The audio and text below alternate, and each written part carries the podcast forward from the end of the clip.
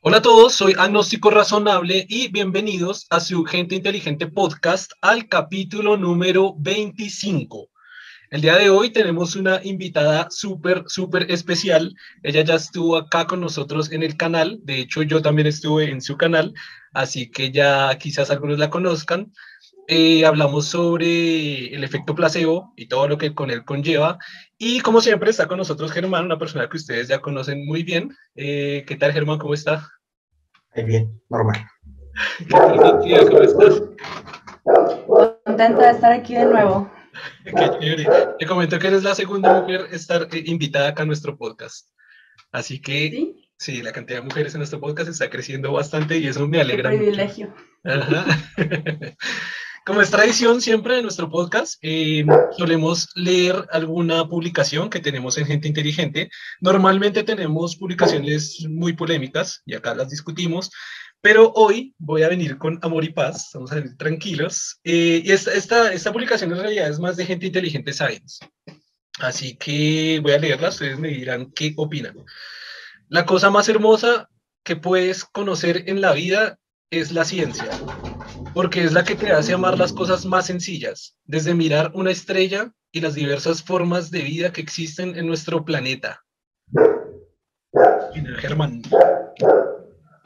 Pues es que yo diría que la ciencia fue el despertar del conocimiento. En ese momento empezamos a conocer el mundo como no lo habíamos conocido. Y sobre todo porque, aunque lo tratábamos de entender en, en este imaginario fantasioso, la ciencia sí nos permitió entenderlo y ya poder controlarlo. Y vemos que es maravilloso, ¿no? O sea, a la medida que más profundizamos, más nos damos cuenta que ignoramos muchas cosas, que muchas cosas están ocurriendo y como las conocemos muy superficialmente nos perdemos de, todos sus pequeños detalles que la hacen tan impresionante, sus grandes complejidades. ¿Qué tal, Kitsia? ¿Qué opinas de la frase?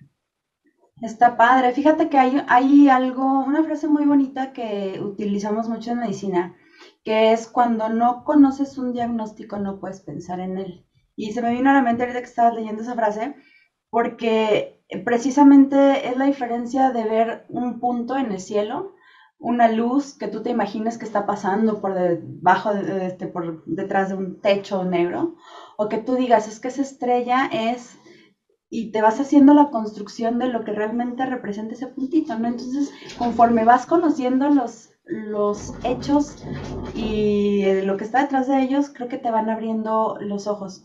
Y entonces puedes pensar y puedes soñar en todo lo que puedes alcanzar o puedes seguir con los ojos cerrados. O eso depende de qué tanto empieces a conocer.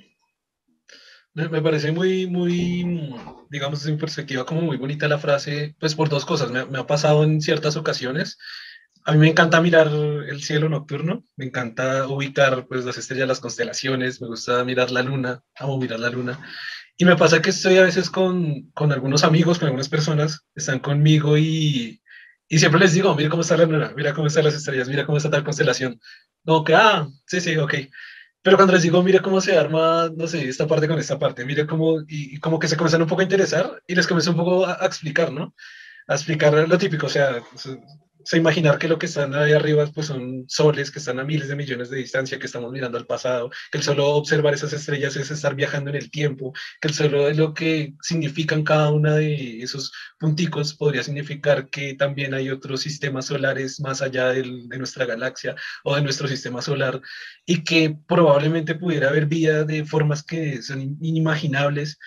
Y la persona de, repente se comienza como a, como a meter en el cuento y como a interesarse y como a decir, y como decir, como que wow, o sea, es decir, de todo lo que me he estado perdiendo, me ha pasado un montón de veces. Me uh a mirar y dicen, es como, uy, todo, todo, eso que hay allá y como que lo, lo, he mirado todo el tiempo y, y no lo veo, entonces me comienzan a preguntar y me encanta pues comenzar a hablar de, de este tema. Y como que, no sé, me parece una frase muy bonita como para, como para traer a, a colación acá en el, en el podcast, ¿no? Es como uh lo que tú decías, a veces uno ve más allá de lo que, más allá de lo que, de lo que no sé, lo que otra persona puede ver, ¿no? Porque simplemente ven sí, puntos o manchas o algo. Y uno más allá de eso ve, otras cosas, ¿no?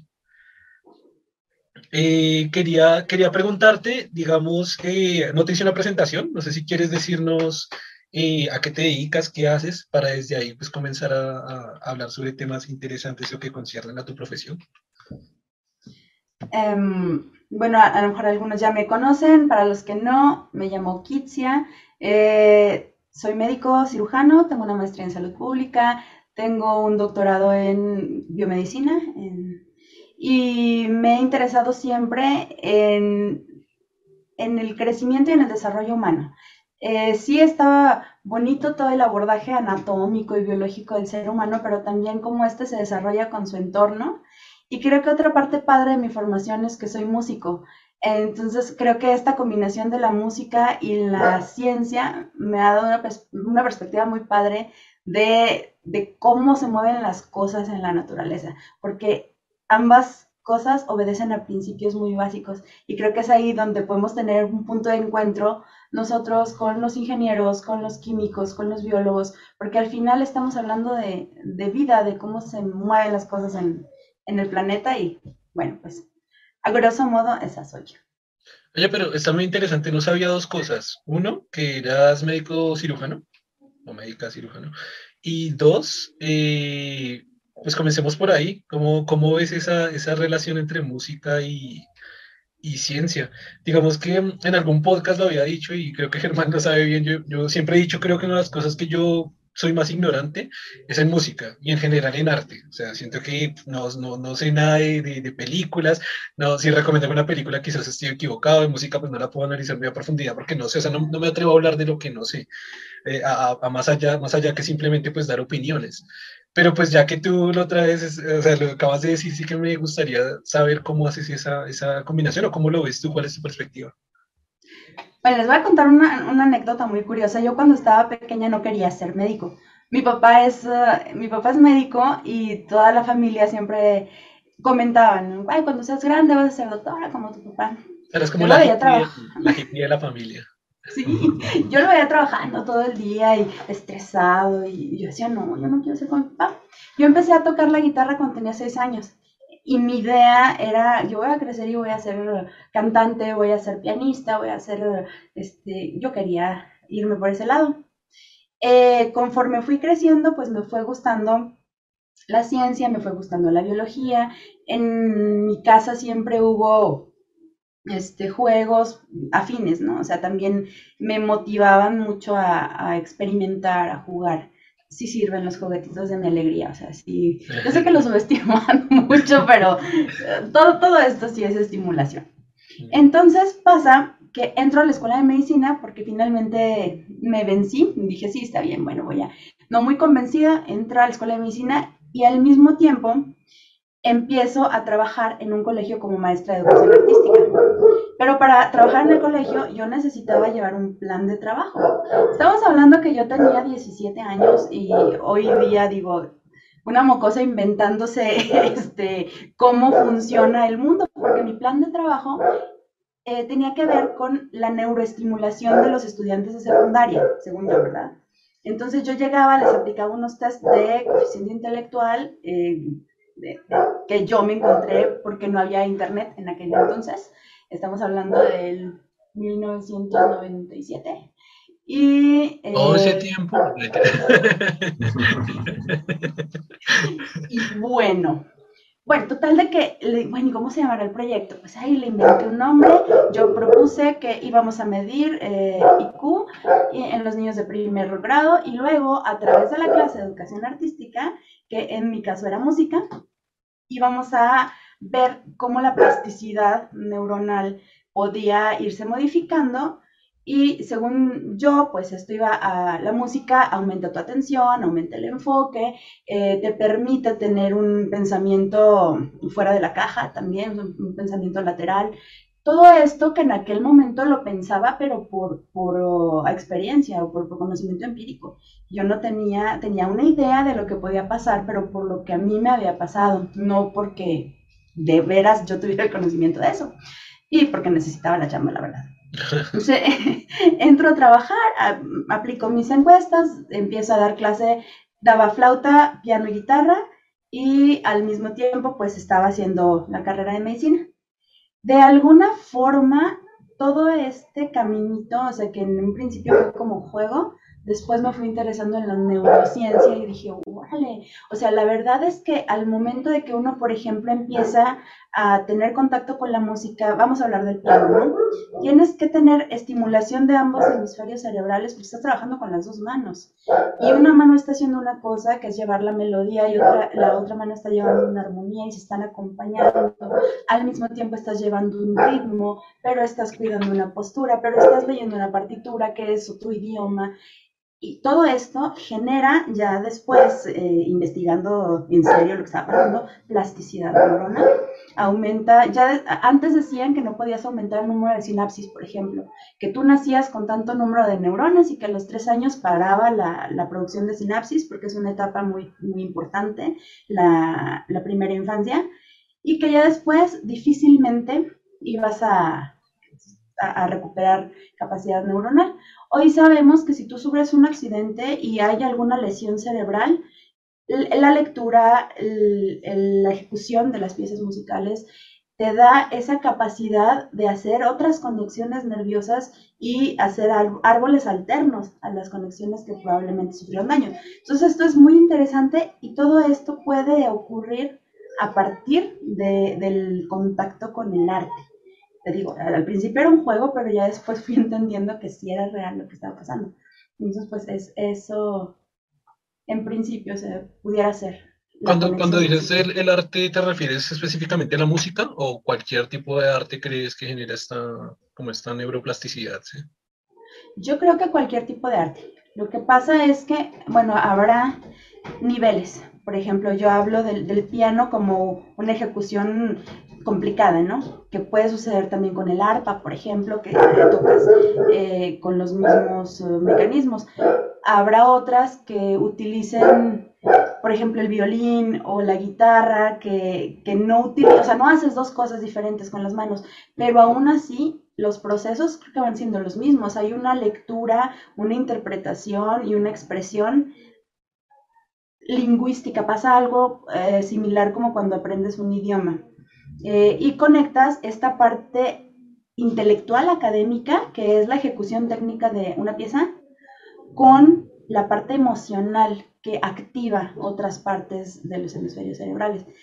Entonces sí creo que la música es, o sea, sí, yo, yo diría que es como el, el, máximo, pero esto también puede ocurrir, por ejemplo, con la pintura, con el teatro, eh, con la danza, eh, que es más o menos algún mecanismo similar. Eso yo no lo he experimentado tanto, mi experiencia es con la música, pero me imagino que puede ser similar. Ok, eh, supongo que todo tu trabajo, o sea, todo, todo como la experiencia que has tenido ha sido únicamente con la música, ¿sí?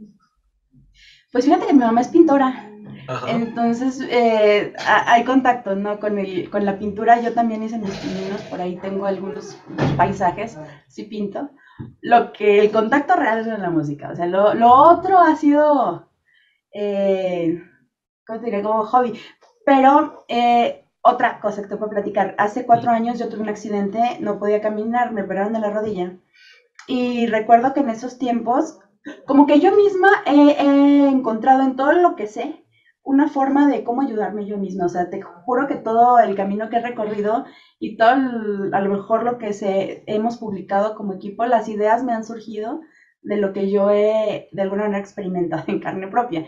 Y en aquella ocasión tenía el piano aquí y dije, yo, ¿por qué no pinto? Si mi mamá pinta, ¿por qué no pinto? Y me puse a pintar. Y vieras que en el, en el, también en el proceso creativo, en entender las proporciones, la perspectiva, los colores, todo, todo ayudó, o sea, yo siento que si me hubieran hecho un examen, a lo mejor mis niveles de serotonina hubieran ido aumentando, no sé por qué no lo he hecho, pero pues, la vida es muy larga, entonces igual lo hacemos. Sí, o sea, definitivamente cualquier manifestación artística creo que podría obedecer a los mismos principios. Súper interesante. ¿En, ¿En, algún punto lo has utilizado como, como terapia? Para, o sea, ya, ya lo dijiste que lo has utilizado como una autoterapia digamos, pero para pacientes o para gente que tenga, no sé, problemas que sean complicados de, tratar desde la pura medicina, ¿tú has hecho algún tratamiento que sea, no, no, solo, digamos, utilizando arte, sino de otras formas, como que sean, ¿cómo decirlo?, como menos convencionales en la medicina? Totalmente. porque después de, de ese periodo que les comento que estuve incapacitada físicamente, me puse a tomar este, fue un diplomado de un año de psiconeuroinmunoendocrinología, que fue cuando empecé, o sea, la introducción a todo este rollo y dije, ay, qué interesante, o sea, cómo uno puede modificar la liberación de ciertas hormonas a partir del estímulo emocional. E, en el libro se escucha muy bien, pero ahora surge la pregunta, bueno, ¿y cómo lo vas a, modificar? O sea, sí está, eso es científicamente demostrado que tú puedes hacer este cambio de liberación bioquímica, pero ahora ¿cómo, no? Bueno, pues una, una, manera es la meditación. Otra manera es el, el, hacer el arte, pero el arte consciente, ¿no? El arte no de esos que, que te dejan un ejercicio y estás uh, haciéndolo como el loco tres horas, tres horas hasta que me salga la cara, ¿no? O sea, sino conectando el arte con esta parte emocional. Posterior a eso, abrí un, antes de la pandemia, un espacio en, la academia que yo tenía de estimulación para niños. Estaba trabajando con escolares de 6 a 12 años de arte terapia. Eh, y empezamos a aplicar estas técnicas que te estoy comentando, o sea, con niños que tenían problemas de trastorno por déficit de atención, pero niñas que tenían problemas de... Eran este, un poquito, no antisociales, pero sí tenían problemas para socializar, eh, para expresar sus sentimientos, o sea, eran como algunos niños que con ciertas características que nosotros dijimos, bueno, pues tráiganlos y vamos a ver si a través de estos mecanismos utilizamos la música, utilizamos el piano, el ukulele, pintura y, y técnicas de meditación. Y fascinante. Lo malo es que de repente llega la pandemia, se nos corta ahí la inspiración, ya no pudimos retomar esos temas. Pero sí, sí, sí lo estaba aplicando en algunos casos con la consulta. Yo he escuchado de la musicoterapia, pero realmente no la conozco muy bien. ¿Qué me puedes decir sobre eso, más o menos? ¿Qué sabes? Pues es, es esto. Fíjate que hay distintas corrientes. Por ejemplo, hay algunos que dicen, en esa teoría yo no estoy tan de acuerdo, pero ustedes a ver si físicamente le pueden encontrar algún sentido, eh, que cuando escuchas música con ciertas frecuencias, por ejemplo, Mozart, por ejemplo, Bach, que han, hecho estudios de frecuencia en donde tú escuchas esa música, te pones eh, ejercicio de respiración. Esto va ayudando de alguna manera a que ciertas enfermedades puedan como disminuir eh, su, su, impacto pues de la salud. Te digo, yo no estoy tan de acuerdo con esto, porque, bueno, pues, si nos ponemos a estudiar, por ejemplo, de dónde vienen estas creaciones musicales, pues ya nos, nos encontramos con cuentos como que de terror, ¿no? O sea, bueno, no de terror, pero por ejemplo, tú ves que eh, Mozart a veces pudo haber compuesto una canción de las, de las piezas que más nos suenan en una cantina o en un bar, ¿no? Era, hay una historia, creo que es de él, que escribe una, partitura que le habían pedido en la espalda de una prostituta. O, sea, realmente los contextos donde fueron elaborados. ¿Y por qué fueron elaborados? Pues eh, como que no tienen tanto sentido.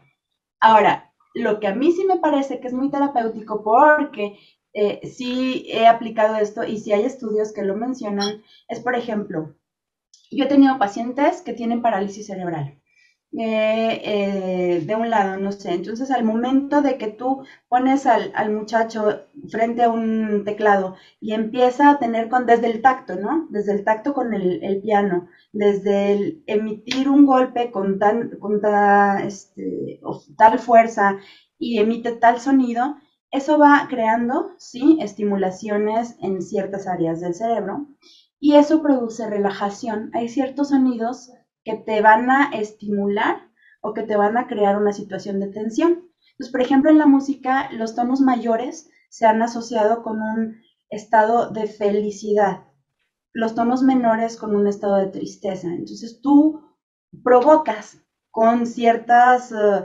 secuencias armónicas que tú ya conoces, que esta sensación se vaya experimentando, pero a la hora de estarla tocando, completas como que esa secuencia, ¿no? Entonces, si haces te digo, estos, cambios bioquímicos, por ejemplo, este niño que te platico con parálisis cerebral, al final fue capaz de tocar una pieza pequeñita con la mano derecha y acompañarse con dos, tres notas en la mano izquierda. Porque estoy hablando de un niño que no movía la mano izquierda. Entonces, pues está muy interesante cómo de repente esto sí neurológicamente es muy, vamos a decir, es una terapia muy efectiva y que pocas veces es utilizada porque no se conocen los mecanismos. Pero, digamos, eso teniendo en cuenta, obviamente supongo yo que no es eh, un caso entre no sé, entre mil millones. O sea, que, que el que te dice no es un niño que le pasó esto, porque pues obviamente, digamos que tú, lo sabes muy bien, ¿no? Digamos que, que la, cantidad de grupos de individuos que tenga que pasar por ello es, es, grande, o sea, es una cantidad considerable de personas que al aplicarles las mismas técnicas los resultados suelen ser iguales, ¿sí?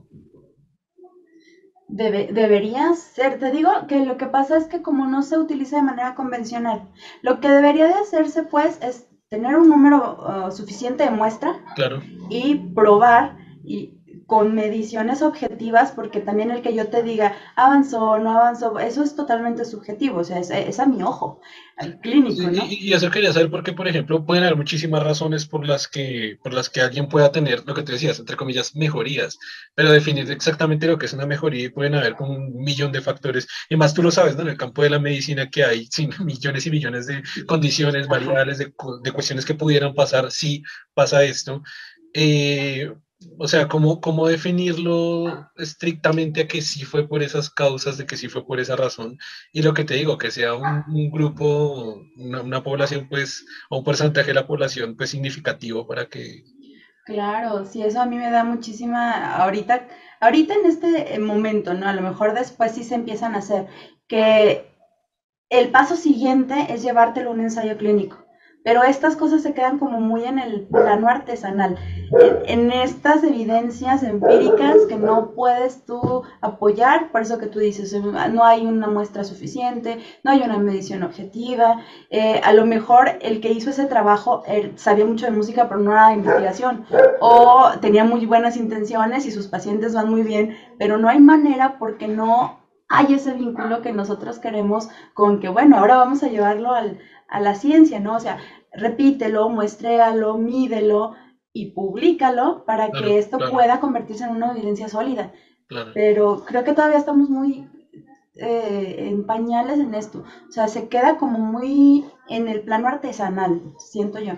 Pero de que hay plasticidad eh, neuronal y que esta plasticidad sí es estimulada de manera temprana, estamos hablando antes de los siete años, por acción de la música, eso sí está comprobado. Claro, sí, sí. Eso sí, sí, digamos que en eso sí he leído cosas y, y, sí, lo he leído de fuentes muy confiables y esa parte sí. Pero entonces de, de, toda la otra parte me queda la duda de, o sea, básicamente no es ciencia, o sea, no, no, no, no podemos decir que realmente lo, lo que está, por ejemplo, lo que dijiste ahorita de la meditación, aunque igual, igual encontré unos artículos alguna vez de la meditación que sí apoyaban el, el tema neuronal. Pero bueno, tú cuéntanos si, si es tan, es, es, es, netamente científico el tema, por ejemplo, en el caso de la meditación, o también está así como, como en duda o está, o cómo está el tema. Porque, porque la, otra pregunta que me surge, ¿eso significa que las personas que meditan de alguna forma están mejor o viven mejor o viven más o, o, no sé cómo? Pues mira, yo creo que ese tema de la meditación lo han manejado como muy mainstream. Es el problema cuando las cosas se empiezan a popularizar y después se malinterpreta el fondo de lo que debería servir, ¿no? yo te puedo asegurar que una persona que medita como un monje tibetano, sí es capaz de regular sus constantes biológicas. ¿Cuáles son las constantes biológicas? La respiración, la frecuencia cardíaca, la presión arterial, la temperatura, sí pero no es una cosa que alguien pueda decir de la noche a la mañana, ah, está, está bien, bueno, entonces me pongo en posición, me pongo derechito y nada. Y ese es el, el mal entendimiento que tenemos de estas cuestiones que no están científicamente demostradas. Voy, lo que está científicamente demostrado es que si tú, como una constante de vida, tienes o haces técnicas o prácticas de meditación de tanto tiempo, con eh, ¿cómo, ¿cómo, pudieras tú medir, sí, está bien, la persona no está pensando nada, tiene la mente en blanco, pues con un, a lo mejor con un electroencefalograma, con una resonancia magnética funcional, a esto es a lo que me refiero, que no han llevado a ese nivel las, cosas. Entonces, pues aquí partimos como dos grupos, las personas que realmente sí tienen una filosofía que involucra la meditación, que, y que involucra todas estas, eh, mm, eh, ¿qué son? No es que no son religiones, son estilos de vida, pues como los sintoístas o como los eh, budistas, que cambian completamente no, prosigue, prosigue, prosigue. prosigue. que, yo igual no mencionaste religiones. No, pero... No, o sea, digo, no, sí, sí. no, nada que ver con las religiones, pero digo, o sea, que es totalmente congruente, ¿no? O sea, no es como que te pusiste a meditar media hora y luego te echaste una coca y luego te aplastaste en el sillón a comer chetos. A, eso voy. claro, sea, a tomarse la media de ron con limón para que le... Claro, completamente congruente. Entonces, pues claro que vas a modificar estas constantes biológicas. Pero todo lo demás, pues, no, o sea, así como me dices, una persona que medita es, es 100% saludable y tiene una salud mental muy padre, pues la verdad es que no, no es así, no es tan fácil. No, y, me queda, por ejemplo, la duda, los parámetros que tú dijiste que puede modificar una persona que hace meditación, o sea, dijiste frecuencia cardíaca, circulación, respiración y temperatura. Pienso que los tres primeros se puede lograr, pienso yo, no sé si, me he equivocado, pues fácilmente. Yo pienso que si tú pues, te sientas cómodamente, no sé, sin cerrar los ojos a los ojos y respiras profundo, pues tu respiración está controlada, tu frecuencia cardíaca está bien y tu sistema circulatorio. Obviamente, si no tienes problemas de obesidad y no sé, tienes problemas circulatorios, eh, creo que lo puedes controlar bien. Me quedó, me quedó sonando el tema de la temperatura, que pienso que si no cualquier persona puede, no sé, subir o bajar la temperatura a su acomodo. Eh, no sé qué me, qué me, dirías de eso. Por, lo que digo, o sea, las tres primeras constantes pienso que son fáciles de... De, la temperatura. Es que allá vas, por ejemplo, ¿cuándo es cuando tienes más gasto energético? Cuando estás en movimiento, ¿no? O sea, cuando tú estás en movimiento, por pura física, sabes que la temperatura va a aumentar y con esto, pues todas estas constantes biológicas porque las requieres para producir energía, como son la frecuencia cardíaca y la presión. O sea, eso es pura producción de energía. ¿Qué pasa cuando te quedas quieto un rato y empiezas a controlar tu respiración? Bajas las frecuencias respiratorias, con esto disminuyes la demanda de oxígeno, baja la frecuencia cardíaca, baja la presión arterial y te quedas en un metabolismo basal y como quedas en un metabolismo basal, que es lo que pasa cuando te duermes, la temperatura baja. Si, no sé si te ha, no, creo que no, nadie se anda midiendo la temperatura cuando se duerme, pero por curiosidad, si quieres medirle la temperatura a alguien cuando está dormido, la temperatura baja. Es más baja. Es una no, pero sí, sí, lo sabía porque lo había leído en algunos libros de medicina, que normalmente por la noche la temperatura es más baja. Sí, pero es por esto, porque ya estás en un metabolismo basal. Ahora, que muchas veces es fisiológico porque tú no lo haces de manera consciente y lo otro es, ya cuando conoces cómo funciona tu cuerpo, sí que lo puedes hacer de manera consciente. Y creo que de eso se trata la meditación. Entre más conciencia tienes de cómo funciona tu organismo, también hay maneras de autorregular lo que se puede regular. Ok. okay. Eh, Oye, eh, perdón, es que me pareció digamos que estabas planteando las diferentes corrientes y me nombraste una, no sé si sabes más, como que mencionaste estas corrientes de la musicoterapia, pero no sé si conoces más, me mencionaste una, ¿no? ¿De, la arteterapia? Musicoterapia, sí, allá, o bueno, No sé. es, ajá, es que todo se engloba con, bueno, parte de la arteterapia, vamos a tener el mismo problema de lo que les dije, dije hace ratito, muchos nombres y al final terminan como encaminándose a lo mismo. Podemos hablar de musicoterapia o hay otras corrientes que son específicamente como la de la pintura, por ejemplo, o la escultura. Hay algunos ejercicios, no sé, por poner uno, que se hacen con niños oncológicos, ¿no? Que de repente empiezan a, formar esculturas de eh, su tumor, se dicen algunas prácticas de visualización guiada, que son corrientes psicológicas, que eh, tú proyectas o, te imaginas la enfermedad enfrente de ti y dependiendo de cómo tú la expreses o la manifiestes, es como tú la percibes, vamos, o sea, un niño puede percibir un tumor del tamaño del mundo o bien a lo mejor ver su tumor chiquito. Y esto les ayuda eh, a, a, visualizarlo y atacarlo, ¿no? Y a fortalecer el sistema inmunológico. Cuando hacen una escultura del tumor, por ejemplo, ya terminándola, la misión del terapeuta que va guiando es la destruyes con un martillo. Y luego vas destruyendo el tumor y vas visualizando cómo esto es factible de ser destruido y cómo tus soldaditos o tus natural killer o tus, este, tu sistema inmune va como ganando en esta carrera. Estos ejercicios, digo, este es un ejercicio chiquito, este es un ejemplo de ejercicio, eh, se utiliza en arteterapia precisamente para que al momento de introyectar el ejercicio, el sistema inmunológico de alguna manera se vaya activando. Esta corriente se apoya porque al tú liberar adrenalina, por ejemplo, dopamina, serotonina, también estás estimulando otras áreas del sistema inmune. Entonces creo que es, es a lo que va, no directamente como, como una pseudociencia que es ahí, donde, es la ligera línea de donde nos peleamos entre el si sirve, no sirve o... Claro. O sea, este es el fundamento, pues cuando estás con un terapeuta experimentado que sí sabe de lo que se trata, Digo, no vas a hacer magia, no vas a destruir tu humor, pero esta es la manera en que esto pudiera funcionar. Entonces, digo, este es un ejemplo que, donde metes aquí la escultura. En pintura hay otros ejercicios, en música hay otro tipo de ejercicios. Pero, pero, volvemos al tema, nada de esto está comprobado ya realmente para decir esto funciona, apliquémoslo, no sé, en todos los hospitales del mundo o algo así, ¿o sí? Pues fíjate que, bueno, en los artículos de donde se apoyan estas bases terapéuticas, te digo, eso de la visualización guiada, sí está, no, ¿cómo te diré? No está científicamente comprobado porque, vamos, te vas a meter con corrientes psicológicas.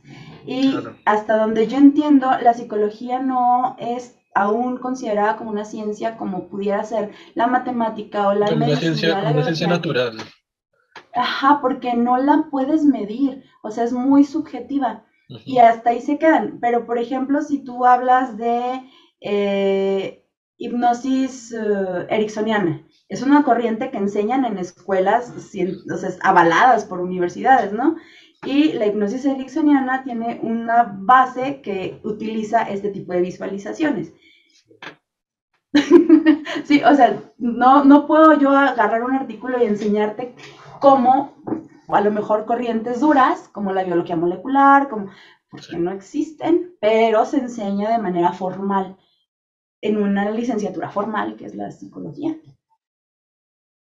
Pues es que yo no sé raro porque, por ejemplo, en psicología se enseña Freud y Freud también tiene unos, y es una carrera formal y un título formal y profesional. Y Freud también sale con unas vainas súper raras. No, y, y, hay psicoanalistas, es ahí donde, por eso te digo, es ahí donde vamos a caer. O sea, tú vas con un psicoanalista y no es un charlatán. O sea, no vas a que te barran o a que te lean el tarot. Es un profesionista con cédula profesional que tiene una subespecialidad en psicoanálisis. Ajá, sí, sí, sí ante eso, yo rescataría lo que tiene sentido, o sea, mágicamente no pudiera ser, pero tiene sentido que actúe esto a través de neuroreceptores, eso sí tiene sentido, y eso es de lo que sí hay cosas publicadas, que hay diferencia entre la evolución, por ejemplo, de niños con leucemia, me parece ser que ese, ese artículo sí está publicado, donde en el grupo de niños donde se les dio actividades artísticas, de estas como, como esas que te digo, que son guiadas, no son ad libitum, y contra niños que seguían su tratamiento de manera convencional. Entonces, sí hay mayor respuesta al tratamiento oncológico en este grupo de niños contra el, grupo control. Y ahí sí, no podemos decir que sea la música lo que cure al niño, pero sí te pone en un estado dónde vas a aprovechar de mejor manera la terapia que te están dando. Porque es que, o sea, me pone a pensar que si, por ejemplo, la razón en el, ejemplo que ponías del escultor es la liberación de neurotransmisores o de algunos eh, neurotransmisiones o algunas endorfinas, pues, o sea, no sé, habrían muchísimas, como mil maneras de, de llegar al mismo objetivo. O sea, se me ocurre ahora algo como jugar un videojuego. Tú desde un videojuego pudieras controlar, eh, creo que puedes eh, controlar diferente, generación de diferentes tipos de emociones, como, como tristeza, como felicidad, como nerviosismo, como miedo, terror. O sea, desde un videojuego y la interacción con él, muy buenos videojuegos, puedes llegar a y pienso yo, pues entonces también se puede hacer a través de un videojuego. Y eso es un ejemplo que se me ocurre, pero pudieras hacerlo a través de pues, un montón de cosas que, llegarían Pero fíjate, ahorita que tocas el tema de los videojuegos, hay, aquí hay que distinguir dos cosas bien importantes. Eh, hablemos de cuál es la diferencia entre liberar un shot de adrenalina y liberar un shot de oxitocina, por ejemplo. ¿no? Es en términos como muy vulgares, el que te cojas al amante o al que te cojas a la esposa. ¿Por qué? Porque uno, el videojuego te hace liberar adrenalina. Es como droga, pues. Es similar a, un efecto estimulante de una droga que te hace sentir ese shock de adrenalina, pero pide más, pide más. Y eso no te genera bienestar no, no te genera bienestar. Al contrario, si tú, como la de la esposa, ¿no? O sea, estás enamorado y esto te dura bonito y, es, algo perpetuo, ¿no? Es, la, la, oxitocina se libera y se sabe que, por ejemplo, después de, eh, decía yo, de un acto sexual, eh, puedes oler un olor similar al, al, de aquella noche y vas a liberar es, vas a seguir liberando hormonas, ¿no? O sea, es un efecto permanente que te hace liberar endorfinas y que esto fomenta la vasodilatación, fomenta la aceleración cardíaca, te mejora el sistema cardiovascular. O sea, ahí sí, estamos hablando de bioquímica pura. Entonces, sí hay diferencia entre esta liberación de adrenalina que pudiera ser lo que liberas con un videojuego versus la oxitocina que te hace liberar el arte porque el arte no es como que a la primera te sientes y, oh, pintó un Rembrandt, ¿no? un Leonardo da Vinci. No, te va a costar trabajo y va a ser un, proceso que vas a ir disfrutando a manera que te vas enamorando del arte. Pero me, me pone a pensar, por ejemplo, Minecraft que es un videojuego en el que tienes que utilizar construcción y que tienes que utilizar ciertos parámetros artísticos, o pienso yo que son áreas similares, por lo menos en las que tienes que utilizar en, en creación de arte, porque al final estás creando, estás construyendo, estás haciendo, y como, o sea, a medida que pasa el tiempo, que lo hemos dicho en varios podcasts, la tecnología es uno de los campos del conocimiento humano que más rápido avanza, asimismo los videojuegos también estamos llegando a un nivel de, de, de mundos virtuales que se hacen infinitos y, por ejemplo, uno de los ejemplos, de, hecho hay muchos tipos de experimentación pues a nivel matemático, con Minecraft y con todo lo que se puede lograr con Minecraft, por ejemplo, con un videojuego de esos no se podría lograr algo similar. Yo creo sí. O sea, yo me imagino que sí, porque al final de cuentas, como tú dices, pues estás diseñando, o sea, estás creando. Claro. no, nosotros no podemos ser reduccionistas cuando hablamos de arte, porque el arte en sí es la expresión, la manera de expresar el sentimiento hacia eh, una manifestación externa, ¿no?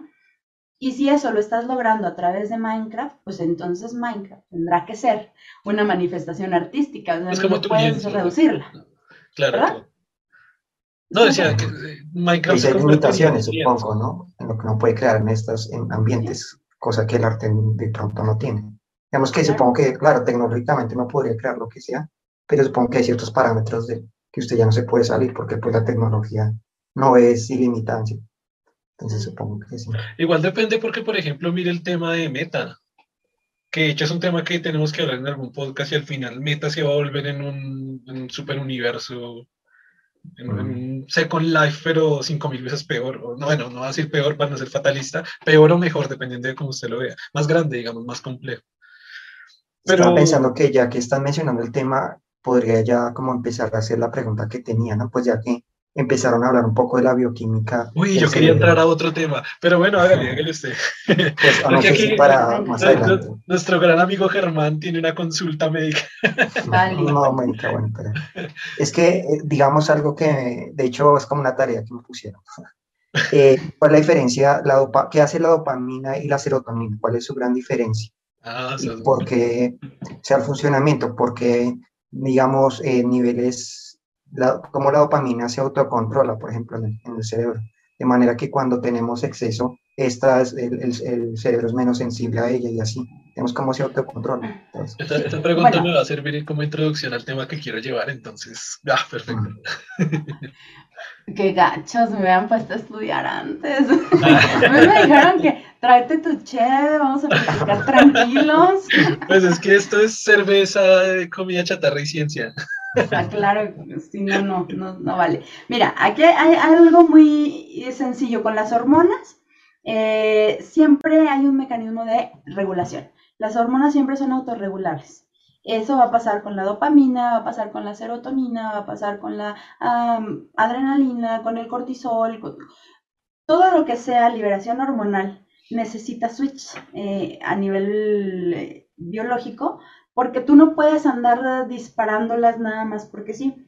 Entonces, estos mecanismos hormonales, que son en general, van a obedecer regularmente a, dos cosas, a ciclos circadianos, ya tú, por ejemplo, eh, te duermas y normalmente las hormonas en la noche hay picos de liberación y en la mañana ah, se, bajan, obedecen a la luz solar. Eh, todo el mundo conoce que, por ejemplo, en días nublados, la serotonina no es liberada de manera normal como pudiera ser en países donde hay más sol. Entonces, de los ciclos circadianos, eh, la importancia de la luz solar. espera, yo, no sabía esa parte, o sea, eh, eh, literalmente en, países donde hay muchas nubes generas menos oxitocina. serotonina menos serotonina por, por, por estar nublado. O sea que es, es verdad, si es verdad como se dice en, las canciones, en los poemas románticos, que, que, sí, que en un día gris, en un día nublado, tú te sientes triste, te sientes mal. Si hay una relación real, así como biológica, con, de una cosa con la otra. Sí, porque la liberación depende de la vitamina D y la vitamina D la liberas conforme tú estés expuesto a los rayos solares. O te la tomas o la, o la adquieres ahora que, por ejemplo, estuvimos encerrados eh, dos años casi ya por la pandemia, hay una deficiencia grandísima de vitamina D y esto puede ser muy peligroso porque sí hay muchas personas deprimidas y tú dices, bueno, es que no, o sea, ¿por qué no? O sea, si no era una, si no tenía un perfil así o, o no, lo que pasa es que las hormonas no se están liberando de manera normal porque la exposición al sol ha sido menor. Sí, O sea, consejo para todos, eh, reciban solecito, porque básicamente somos unas plantas con sentimientos. Mi duda era sobre estas dos cosas, es, que no estoy seguro cuál, es que cuando se habla de placer, se habla de dopamina y también de serotonina, ¿cuál es la que realmente es la del placer? Ah, o cómo, ah. cómo, es la, allá va. o sea, pues hablamos de dopamina, pero también la, tiene que ver con el placer. Entonces no sé cuál, como que tengo la duda de cuál es, o cómo funciona, cómo interactúan estas dos por ejemplo, en esta cuestión. Eh, bueno, allá iba. Entonces, bueno, ya, ya decíamos que se autorregula. Entonces, tenemos los ciclos circadianos, tenemos la exposición al sol y tenemos las respuestas hacia los estímulos externos. Si tú no necesitas una hormona, no la vas a liberar.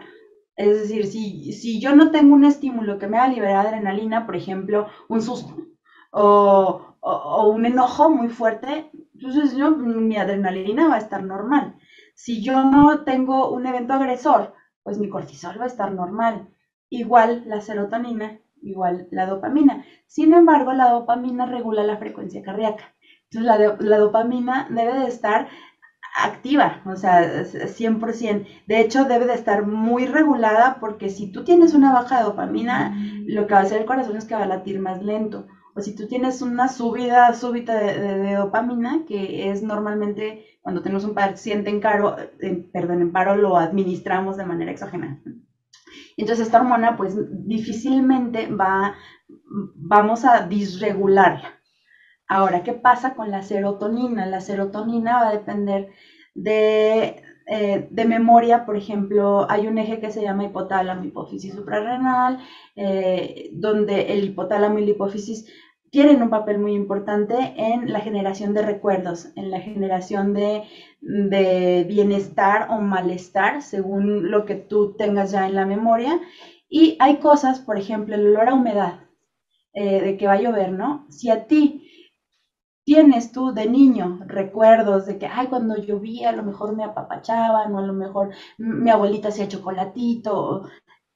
Ahora, ya de adulto, puede ser que en un día nubladito, que esté empezando a, oler a humedad, tú empieces a liberar serotonina, porque esto está pasando eh, en, zonas muy específicas del cerebro donde están tus memorias y la liberación hormonal.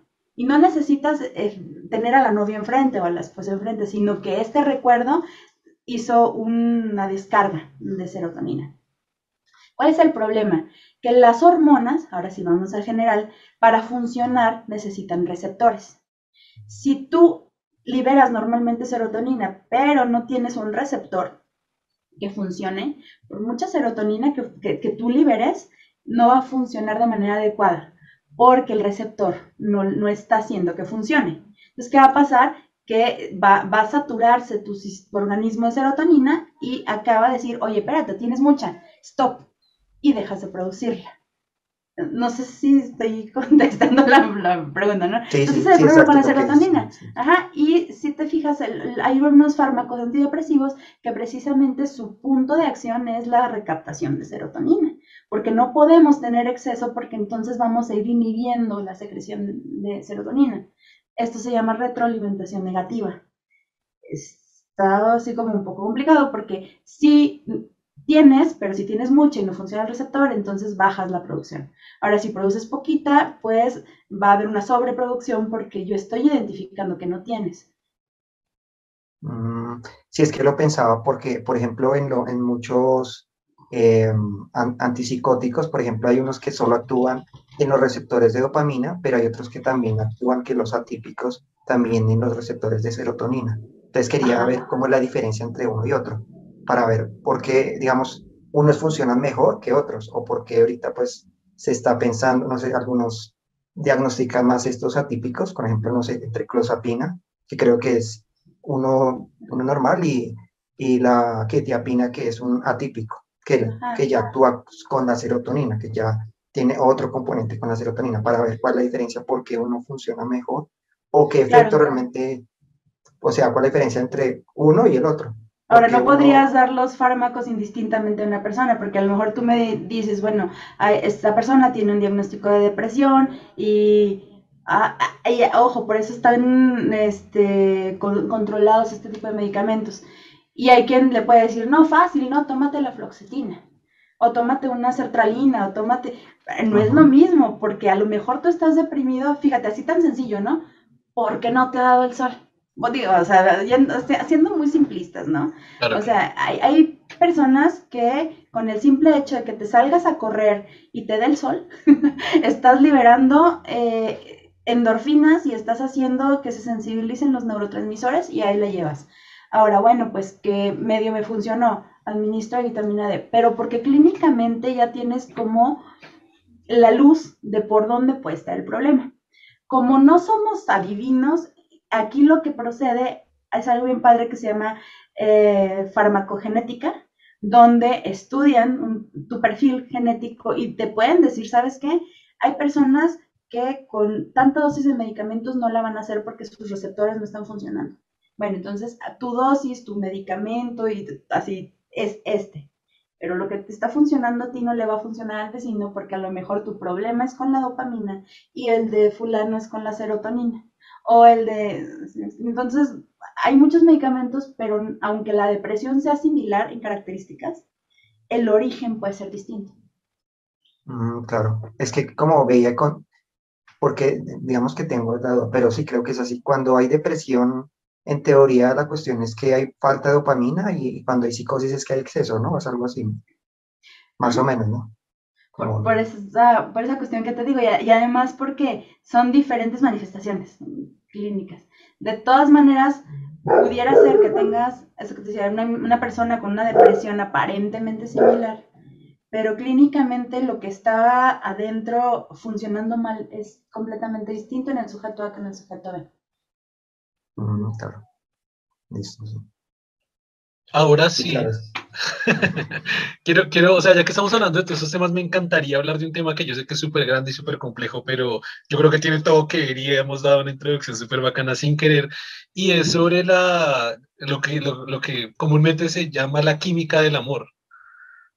No sé si nos, nos quisieras, pudieras hablar porque, o sea, alguna vez que, alguna vez creo, no me acuerdo si lo planteé en un podcast o se lo dije a Germán fuera de, fuera, fuera de cámaras, fuera de micrófonos.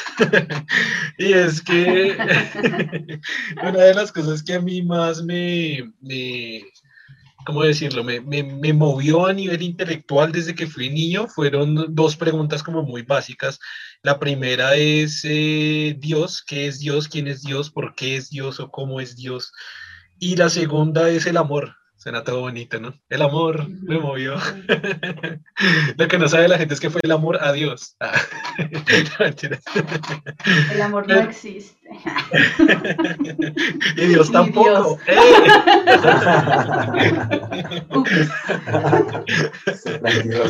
ya, ya este podcast se fue la verga. Ya empezaste. Entonces, no, pues quería, quería saber mucho de eso. O sea, siempre, pues desde niño me planteé esa pregunta de qué vergas, qué demonios es el amor.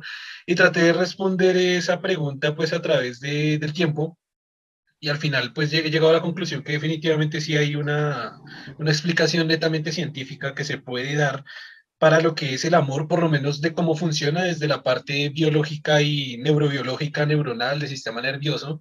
Eh, pues, y sé que obviamente, creo que todos sabemos que están implícitas pues estas eh, cuatro, o creo que muchos más neurotransmisores, endorfinas, eh, liberación en diferentes dosis, de diferentes formas, en diferentes situaciones. Eh, por lo menos esas son las conclusiones que he llegado. De hecho, he tenido, eh, tengo ahí en cola de todos los videos que tengo pendientes, he tenido, eh, tengo en cola ahí un video que hable solo de esto. Pero pues ya que estamos en el podcast, no sé, podemos hablarlo acá. y nada, esa, esa es la introducción. Pues mire, vamos a empezar. ¿Cómo te enamoras de una persona? Porque a lo mejor tenemos estereotipos, pero si te fijas, no, no siempre nos gustan las mismas personas. O, sea, puede haber el artista del momento que les guste a muchos, pero casualmente no a todas les gusta el mismo. O sea, por muy guapa que esté una persona, tú puedes verle y decir, sí, está guapa, pero no me gusta, ¿no? O está dentro de los estándares de belleza, pero la verdad es que a mí no me llama la atención. Y hay estudios que eh, dicen por qué te llama la atención ciertos rasgos físicos de tal o cual persona. Y no estamos hablando específicamente de mujer, mujer, hombre, hombre, hombre, mujer o lo que sea. O sea, pudiera ser que a lo mejor una persona bisexual elija también a las parejas por condiciones afines a sus rasgos eh, biológicos. Y si te fijas, las parejas siempre terminan escogiendo a alguien que se parece en sus rasgos físicos a sí misma. Nos, enamoramos de un espejo. Eh, y pudiera ser que la persona que está enfrente es muy atractiva, pero a ti no te gusta, porque físicamente sus características no, no son afines a las tuyas. Entonces, bueno, punto número uno, el, el que tú tengas una, un tipo de atracción es a, genéticamente te llama, ¿no? Otra de las cuestiones es que para que lo, o sea, tengo una objeción, discrepo contigo en el término que, pues, obviamente viene siendo también algo subjetivo, pero yo he visto parejas de todos los tipos de especies y formas que son súper diferentes, o sea, súper altos con súper bajitos, súper bajitos con altos, rubios con lo, típico intercontinental, o sea, colombianos con, de hecho, un amigo mío está con una rusa, eh, no sé, belgas con chinos, con japoneses, con gringos, gringos con eh, argentinos, con chilenos, bolivianos, etcétera, o sea, no, no, no, sé hasta qué punto sea este, esta atracción biológica o, biología en, en, términos de qué, o, o, más bien genéticos en términos de, de qué, porque pues he visto parejas súper, súper diferentes de, de, de todo, o sea, sean negros con... Sí, bueno, claro, o sea, no, no siendo tan simplistas, a lo mejor pudiera decir que a lo mejor en físicamente en la cara o en el cuerpo, a lo mejor no, pero vamos a las feromonas, a lo mejor en los olores sí, a lo mejor en, el tono de voz. Ah, hay muchas teorías que hablan que el hombre se enamora de su mamá y su mamá del hombre. Entonces, ¿qué te parece si a lo mejor esa voz eh, fue la que llamó la atención? O la nariz, ¿no? O las orejas. O sea, algún raro. Ese, punto, ese punto que tú nombras es muy freudiano y es muy de la psicología. Y ese de que te enamoras de rasgos característicos que hayan en tu familia, específicamente de padre y madre, pero he visto muchísima ya, ya ciencia fuera de psicología que, que, rebate esas cosas como, como casi dejándolo al nivel de la pseudociencia. Y, Y lo otro que iba a decir se me olvidó, así que solo eso. Pero porque yo pensaba en la cuestión de, por ejemplo, en la cuestión de inmunitaria, generalmente por eso ciertos olores son más atractivos, porque parece ser que el olor determina qué tan diferentes somos en términos inmunitarios. Y eso creo que sí. Pero lo eso, eso, eso, eso era segundo, eso era lo segundo que iba a decir, que precisamente sí. artículos que esta cuestión de las feromonas era un cuento, o sea, que, que, no tenía absolutamente nada que ver y que no había comprobación, así como muy científica que digamos. Ahora, no recuerdo ahorita las fuentes, eh, la, la leí hace un buen tiempo, ahorita no estoy muy actualizada las fuentes, pues confirmanos tú, ¿esto es verdad? ¿Esto de las feromonas existe? ¿Esto es real? Sí, pero va, vamos, si quieren, ahorita no me dijeron tráete la cheve, pero ¿qué les parece si nos dejamos de tarea poner las fuentes por ahí? Si las encontramos y si no, pues en una segunda ocasión este, nos retractamos de lo dicho. Yo hasta donde sé, sí, sí hay. Esto que comenta Germán de los tipos sanguíneos, por ejemplo, biológicamente, es el instinto sí nos mueve mucho. O sea, esto no es pseudociencia, es totalmente instintivo biológico de que el ser humano va a buscar de una manera instintiva aparearse. Okay. Y el apareamiento va a buscar que no te rechace, el, eh, o sea, que tú te puedas embarazar, por ejemplo, y que tengas un bebé que no vas a rechazar. Eso es lo que en la generalidad debería suceder. Claro que hay muchas excepciones donde, pues bueno, no, no se logra, no se cumple la regla en la generalidad sí es así. Ahora, a lo mejor esto de que la mamá y el papá sí, es, sí está científicamente comprobado y va, vamos a buscar el artículo porque, eh, ¿qué pasa? Cuando tú tienes un buen ambiente familiar, por ejemplo, o cuando tú creces en una familia normal, ¿no? Eh, tú vas a buscar un ambiente similar porque es lo que conoces y regularmente el ser humano le tiene miedo a lo desconocido, o sea, obedeces estos principios. A lo mejor sí eres muy intrépido y, muy explorador, pero a la mera hora, cuando tú vas a tomar una decisión de vida, regularmente tiendes a, a acomodarte donde te sientas más cómodo. Y en esa comodidad vas a buscar emparejarte con una persona con la que sí pueda ser compatible eh, en la vida, pues. Uh, este, que tengan alguna costumbre afín, o esto de los olores que te decía, hay olores que te repelen. Esto está comprobado, por ejemplo, en los hermanos. Los hermanos tú, se pueden oler y, y, se huelen malos, o sea, se rechazan porque biológicamente hay una condición de no apareamiento entre los hermanos. Entonces sí existe, eh, bueno, es, estos mecanismos que te van haciendo ya identificar con quién me podría llamar la atención quién de plano no. Digo, en un primer acercamiento. Ahora, ¿qué pasa? Que haces clic con la persona, ¿no? Que, que dices, ok, este eh, me, me, agrada, me, pues como que me, me, gusta cómo habla, cómo se ve, cómo se viste. Cómo... En la etapa del enamoramiento, lo que va a pasar es que empiezas a liberar hormonas del tipo de la adrenalina, era lo que les comentaba, es una hormona instantánea. Y, y eso hace picos este, de que de repente estás tan emocionado que pasas de la felicidad a la euforia y este sentir, por ejemplo, de que hay las maripositas en el estómago y, y, y el, la emoción en el pecho, pues es una liberación de adrenalina que está haciendo una vasoconstricción, una taquicardia, que estás eh, vasodilatando el, el, intestino y que este está así, aumentando la peristalsis y por lo tanto, pues esto no son mariposas en el estómago, ni es que siento un no sé qué, qué, qué, sé yo, es adrenalina cumpliendo su función. Uh -huh. ¿Qué pasa si esto eh, te da como en la, en la tardecita, tarde-noche? Pues lo que va a pasar es que estás tan excitado, o sea, el, el sistema nervioso está tan estimulado que vas a lograr rebasar tus ciclos normales de sueño. Se te va a ir el sueño. Y eh, si tú no estás o, tus ciclos biológicos no se cumplen, por ejemplo en la noche, pues vas a estar en un estado de alerta. Entonces vas a empezar a ver repercusiones de esto, por ejemplo, pérdida de la memoria. Porque, bueno, pues esto es una consecuencia lógica del cansancio y de la no liberación de hormonas en la noche porque no pudiste dormir, porque estabas pensando en esta perso persona y bueno, pues, ay, se me olvidaron las llaves, ay, se me quedó el carro este, abierto, no sé, ¿qué te dice? No, estás enamorado. Pues es otra vez la adrenalina haciendo de las suyas. Cuando estas personas empiezan a conocer y empieza a, tener un, una relación un poquito más estable, pasamos a una segunda fase, que es la liberación de oxitocina. Uh -huh. La oxitocina se libera cuando un bebé está amamantando, o sea, siendo amamantado, pues, eh, la oxitocina se libera en el cerebro tanto de la mamá como en el bebé, y esto es una hormona que lo que hace es una sensación de apego. Y es eso que te decía, este recuerdo que viene, el que, ay, o sea, ya le diste el beso, pero ya no está ahí, y lo, ay, sus ojos, y su olor, y, la canción, y sigues liberando adrenalina, digo, oxitocina, porque la oxitocina hace que este apego sea más grande. Como que perdure esa, esa unión del vínculo que tienes con la otra persona.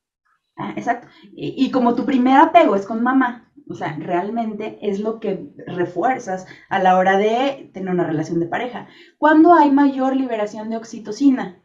Cuando tienes un orgasmo. Cuando el orgasmo es real, porque también saben que hay orgasmos reales y hay orgasmos que no son reales, o sea que es una mera liberación de adrenalina y tanta. No, pero espera, explícanos eso.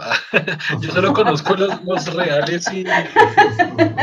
Yo, solo conozco, o sea, creí que ibas a decir los reales y los eh, fingidos. y los fingidos, no. claro, claro, o sea, no, sé, claro, no, sé a qué te refieres. Pues yo sí he escuchado algo de que por eso son dos procesos diferentes, que una por ejemplo, en el caso del hombre, el hombre puede, pues, siendo, puede eyacular y no llegar al orgasmo, por ejemplo. Y, son dos procesos diferentes. Exacto. Porque el orgasmo es diferente a la eyaculación.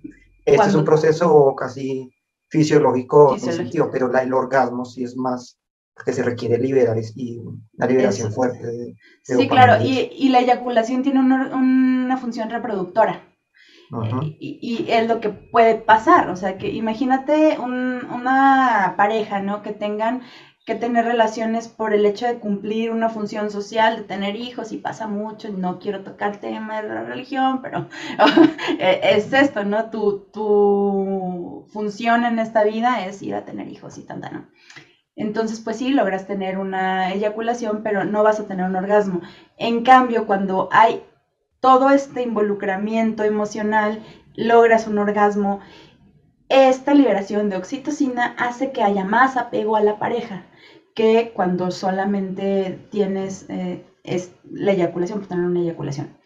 Entonces, ¿qué va a pasar? Que vas a empezar a liberar endorfinas.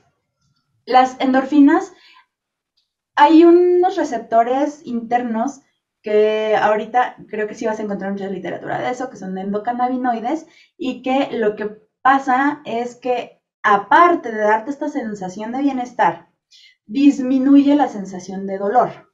Entonces imagínate, o sea, andas por la vida, pero es como andar con anestesia toda la vida, no sé, no me duele nada. no, con morfina. es algo así. pero y es, que, y es que la, la, raíz, la raíz tiene, tiene este cannabis como el cannabinoide.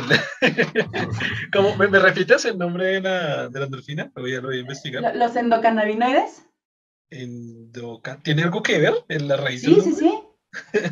Porque es que sí, es como si estuvieras en, en marihuanado por... Ándale, sí. Pero eso es, entonces haz de cuenta que esta, esa sensación de anestesia, ¿no? Real. Te pueden decir de cosas, te puede, de la mamá te puede regañar, te pueden correr de la casa. Tú andas en la nube porque nada te duele y es real. Al contrario, cuando cortas con la persona y que te manda la fregada, te duele y es también, o sea, es, un dolor físico, porque esta liberación de endocannabinoides es como la cruda de, que te quitaron la morfina ahora, ¿no? Entonces ah, ah. sientes como en carne viva. Y además, o sea, tengo entendido que es una liberación de cortisol también tremenda que te aumenta esos índices como de depresión y... Claro, porque, porque lo que está pasando es que es un, se activa este mecanismo de fight or flight, entonces tienes que ponerte como en alerta, pero en alerta para pelear. Y este dolor que sientes en el cuerpo, pues es una liberación de ácido láctico que antes no sentías porque tenías todas estas acciones hormonales y ahora con esta baja, con esta depresión de endorfinas, claro que las vas a sentir y te va a doler y te va a doler el cuerpo y te va a doler el pecho y esa sensación de angustia por depresión, de, por, depresión, no depresión, de, de que se baja, ¿no? De la oxitocina pues es lo que hace que sientas como que te vas a morir y la angustia y todo eso. Alguna vez leí un artículo sobre el tema que me pareció súper interesante y es la relación que hay entre el dolor de una ruptura y el dolor físico. Y lo experimentaron, o sea, cogieron a personas que estuvieron recién, recién cortadas, por así decirlo, y, y experimentaban con personas que estaban... ¡Qué cruel es! Qué cruel es. no, o sea, recién, ¿cómo decirlo? Recién terminados, algo así.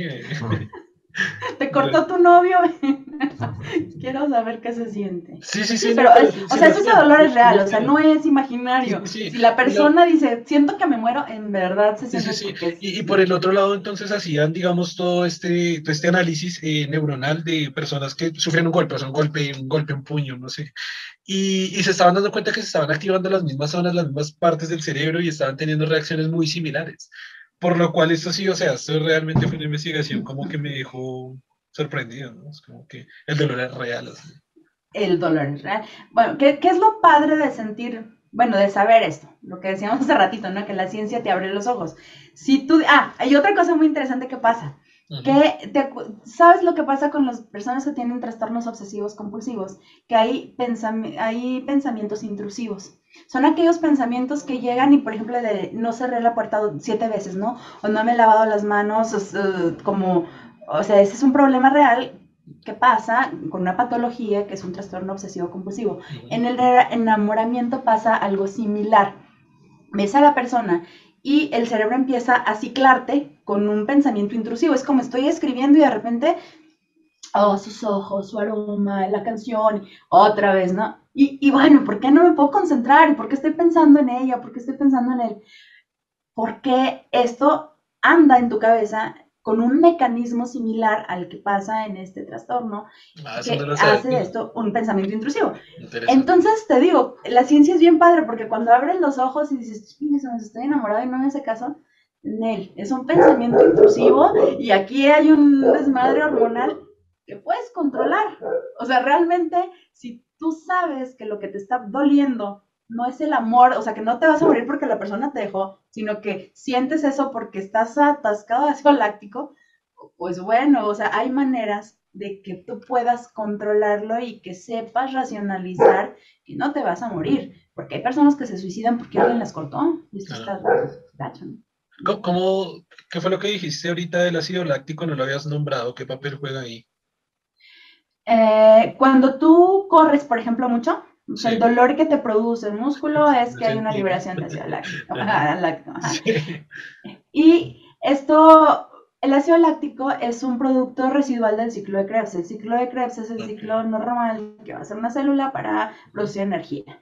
Eh, este desbalance hormonal que te estoy comentando requiere mucha energía. Entonces, de repente, en este procesar de la célula hay mucha liberación también de residuos celulares, como entras en estos ciclos anaeróbicos que hacen que el producto final sea el ácido láctico y duele. Eso es lo que duele, o sea, no duele en sí el músculo, duele esta liberación. Bueno, hay maneras de, reducirla. En, el caso de, en el caso del despecho, por así decirlo, ¿sí? Sí, sí, sí. Pero esta liberación es a nivel, igual a nivel muscular pues es a nivel celular. O sea, lo que le pasa a una célula le pasa a todas. No, no puedes decir que le pase a esta y esta no, ¿no? O sea, esto está pasando en todo tu organismo. Entonces, esta, esta requerir tanta energía es como cuando tienes un examen, ¿no? O sea, requieres energía. No estás corriendo, pero tus células están pensando y tú necesitas procesar muchas cosas, por lo tanto necesitas utilizar mucha energía.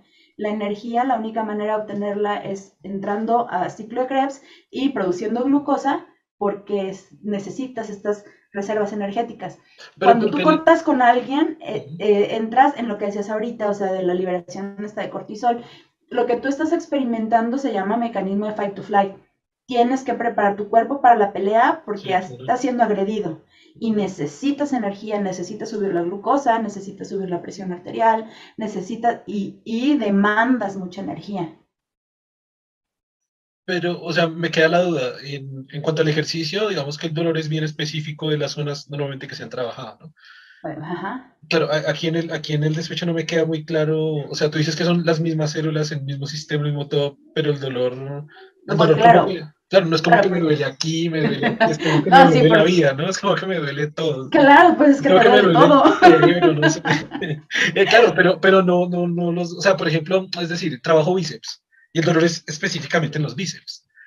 Eh, sí, que, que también es energética está en el bíceps. Claro, que también es ácido láctico. En esta ocasión ah. no, no, es en ninguna parte específica del cuerpo. Es... Mira, es como cuando tomas un antiinflamatorio o sea, tú te tomas un antiinflamatorio y tú necesitas una señal bioquímica, ¿no? O sea, tú tomas un paracetamol y el paracetamol va a ir, se va, se va a distribuir por la sangre a todo tu cuerpo. No te tomas el paracetamol y va a ir directamente al bíceps, se va a ir a todo el cuerpo, pero solamente va a actuar donde haya eh, inflamación. O sea, no puede actuar donde no haya inflamación. Va a ir, pero el sistema circulatorio es generalizado, o sea, tiene que pasar, por ahí va a desinflamar, pero aparte lo vas a secretar o lo vas a sacar por orina a través del riñón. Pues pasa similar, porque tú estás en este mecanismo de fight or flight, el cortisol, te digo, el eje es hipotálamo, hipófisis suprarrenal, liberas cortisol, eh, te preparas para la pelea y esto es desde el pelo hasta la punta del pie no es algo específico como cuando tú haces ejercicio y te duele el, pedacito de acá del, ¿sí? Claro. Porque eso es lo que trabajaste. Pero no, me pone a pensar, entonces el dolor es más, es más a nivel de sistema nervioso, es más a nivel como tal de zonas específicas del cerebro donde, que regulan el dolor, o sea, que perciben el dolor, o, o, o porque, porque, porque no es un dolor como tal, no es un dolor como lo que te digo, como bíceps, como que ah, me duele acá y acá, pero aquí es como que si tú te tocas pues no te duele, o sea, en realidad no te duele en ningún lado. Pero el sistema nervioso, el sistema nervioso tenemos de dos, el periférico y el central. El periférico, eh, las, las, fibras nerviosas van a, si yo me pico aquí, me duele aquí y, y le va a dar la señal al, al, cerebro de que yo me lastime la mano, ¿no? El sistema nervioso central es, opera de otra manera es como cuando te da fiebre. ¿A ti te ha dolido el cuerpo cuando te da fiebre? Pues ah, no sé si sea por la fiebre o por la gripa. Creo que es por el virus como tal que me hace generar el dolor. O sea, cuando una persona tiene fiebre, le duele. a, lo que voy es que la fiebre está regulada en el sistema nervioso central, no en el periférico. Es algo similar. Esto, estas hormonas que tú estás liberando en este caso específico que estamos hablando, dependen de la regulación central. No es un dolor, no es un dolor de que me quemé, me pegué, ¿no? Que eso lo regula el sistema nervioso periférico. Por eso es tan, o sea, no es como me duele la nariz de amor, ¿no? la oreja. Claro, claro, por eso decía si ácido láctico, que yo solo, la verdad conocí el ácido láctico por el ejercicio, que pues, también me puse a leer por ese tema, pero no por el amor, no, nunca lo había leído por ese lado. por, eso me dejaste la duda de, de, entonces, o sea, ¿cómo? O sea, no, me, me revolviste. No, pero, o sea, sí, está súper claro, me queda súper, súper claro. Eh, bueno, y, y, que aparte no es el único, ¿eh? O sea, nada más así ya haciendo la aclaración, no, no es que el dolor sea generado por solamente eso. Porque cuando hay ansiedad, también hay dolor de pecho. O sea, no nos quedemos como que con los unicausales. Esto es general. Eh, te digo, están interviniendo aquí serotonina, dopamina, endorfinas, adrenalina, oxitocina. Y lo que se le pegue. Eh, entonces, imagínate, o sea, cuando todo esto está regulándose de manera tan irregular, sí, una parte es ácido láctico, pero la otra tienes un ataque de ansiedad y el ataque de ansiedad también se siente una presión en el pecho porque esta dopamina de la que le hablaba Germán es precisamente la que está haciendo que el corazón empiece a aumentar la fuerza de contracción, pues. Similar a lo que pasa en un infarto. Cuando las, los vasos se empiezan a, hacer contracción, pues hay una baja perfusión de oxígeno. Al haber una baja perfusión de oxígeno, lo que hace el que te duele el pecho también es derivado de, una producción de ácido láctico, que es la señal que te dice, oye, te está doliendo el pecho, córrele a... El dolor siempre es una señal de alerta para que vayas a atenderte. Si no tuviéramos dolor, nos moriríamos por cualquier tontería. Claro, claro, claro. No, y, no sé, alguna vez imagine un mundo sin dolor, sería como, no sé, tirarse de la, de la ventana para llegar rápido abajo y, claro, te desangras, pero sigues caminando normal, como si no pasara nada. Eh, me, quiero volver al tema, ¿no? No me quedó claro, ¿cómo es esto del, del orgasmo, del orgasmo sin eyaculación y del doble orgasmo? No, no me quedó nada claro. Lo primero que todo, para arrancar, yo estaba seguro que siempre, por lo menos en los hombres, siempre que había orgasmo de eyaculación. No. ¿Cómo, cómo funciona? ¿Por qué? ¿Cuál, qué, qué, sistemas o qué se activan en, la, en el orgasmo? ¿Y por, qué, ¿Y por qué puede haber eh, eyaculación sin orgasmo? ¿Y por qué puede haber orgasmo sin eyaculación? No, si quieres que nos comparta Germán lo que iba a decir, luego ya yo le complemento. Germán, es que sí es bien diferente, o sea, no es igual. porque hemos hablado es una contracción, básicamente la eyaculación solo es una contracción que creo que, no, si no estoy mal, es el cerebelo, o no me acuerdo qué zona específica lo hace, por eso es que usted no tiene realmente mucho control sobre, pero solo es esta contracción, ¿sí? Generalmente con, la, con el orgasmo se genera este fenómeno, una vez que se genera el, el, orgasmo, eh, uno de los efectos es la eyaculación pero no quiere decir que estén, o sea, que una cosa no puede estar sin la otra, porque realmente uno es simplemente un fenómeno casi fisiológico, donde se contrae estos músculos para que finalmente ocurra la eyaculación, y el otro, el orgasmo, sí ya es una liberación que sea en el cerebro de, de la dopamina y después de la oxitocina y todas estas cuestiones. Esto puede ser cerebral más complejo. De hecho, pues, y de pronto usted puede, muchas veces, de hecho, usted puede experimentar un orgasmo pero no la cura porque el proceso se hace solamente de forma casi mental.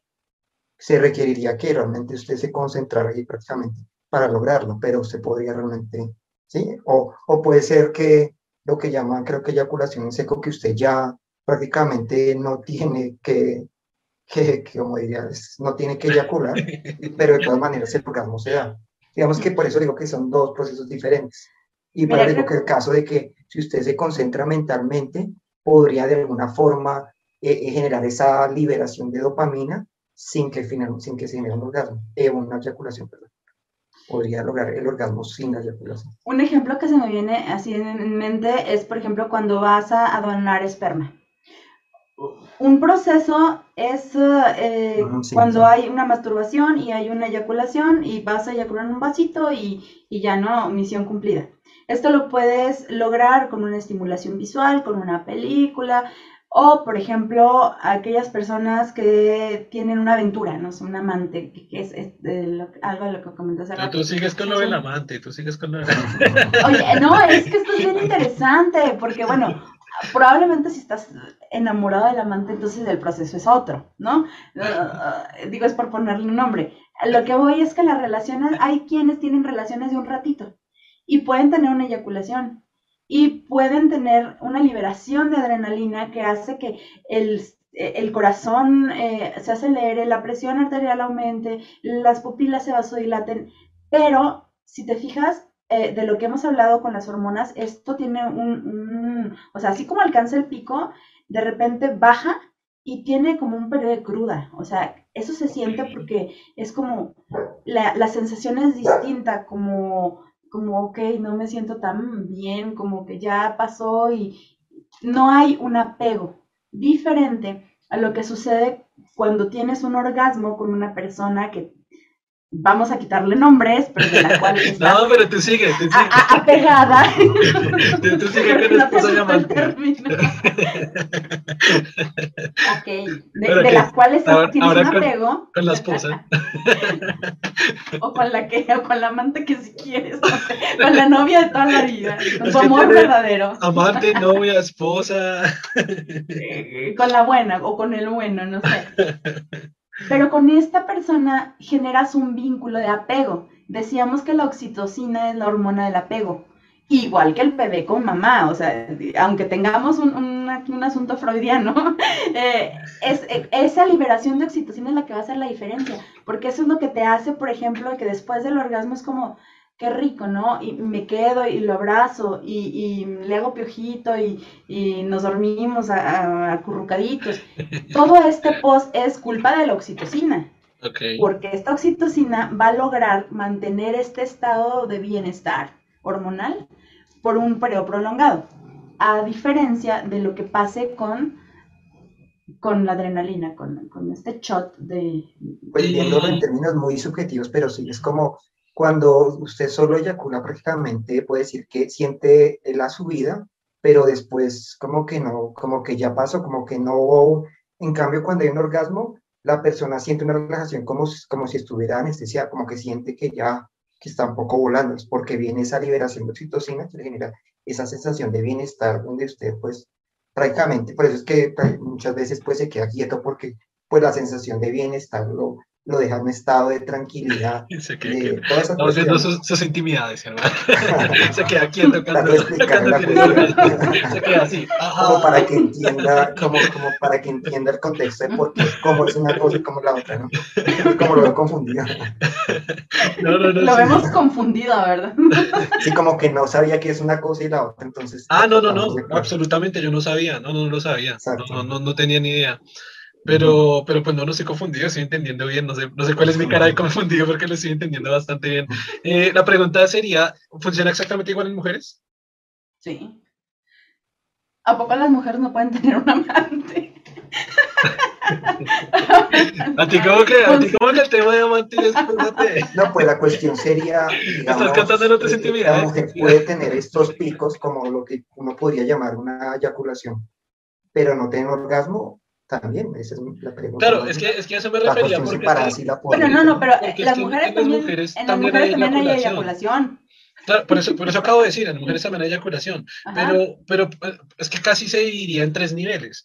Que, digo, aquí hablándolo muy, muy rápido. Sería la, la eyaculación femenina, el orgasmo femenino y lo que, se, lo que sería para un hombre interpretado como la eyaculación, que es como el placer sexual, simplemente liberación de adrenalinas.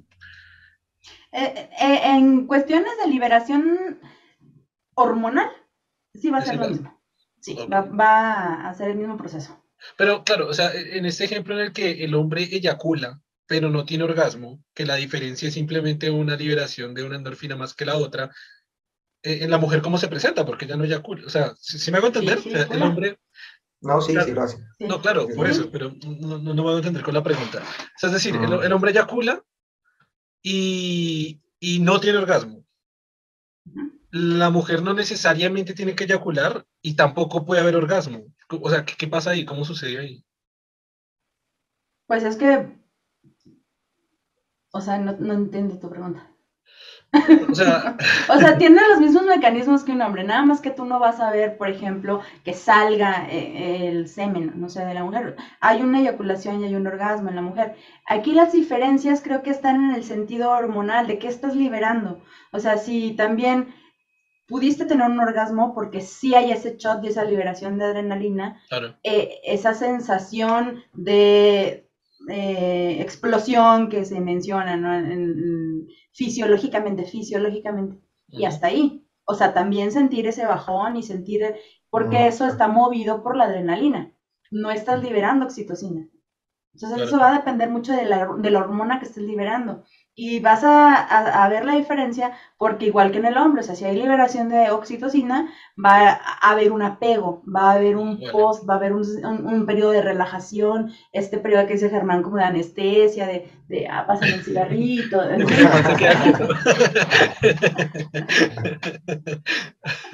Sí. Sí, que Pues arriba la hacerlo con claridad con, para que entiendan, porque muchas, por eso le digo la confusión, porque muchas personas parecen, o sea, para hacer una experiencia humana, parecen confundir las dos cosas.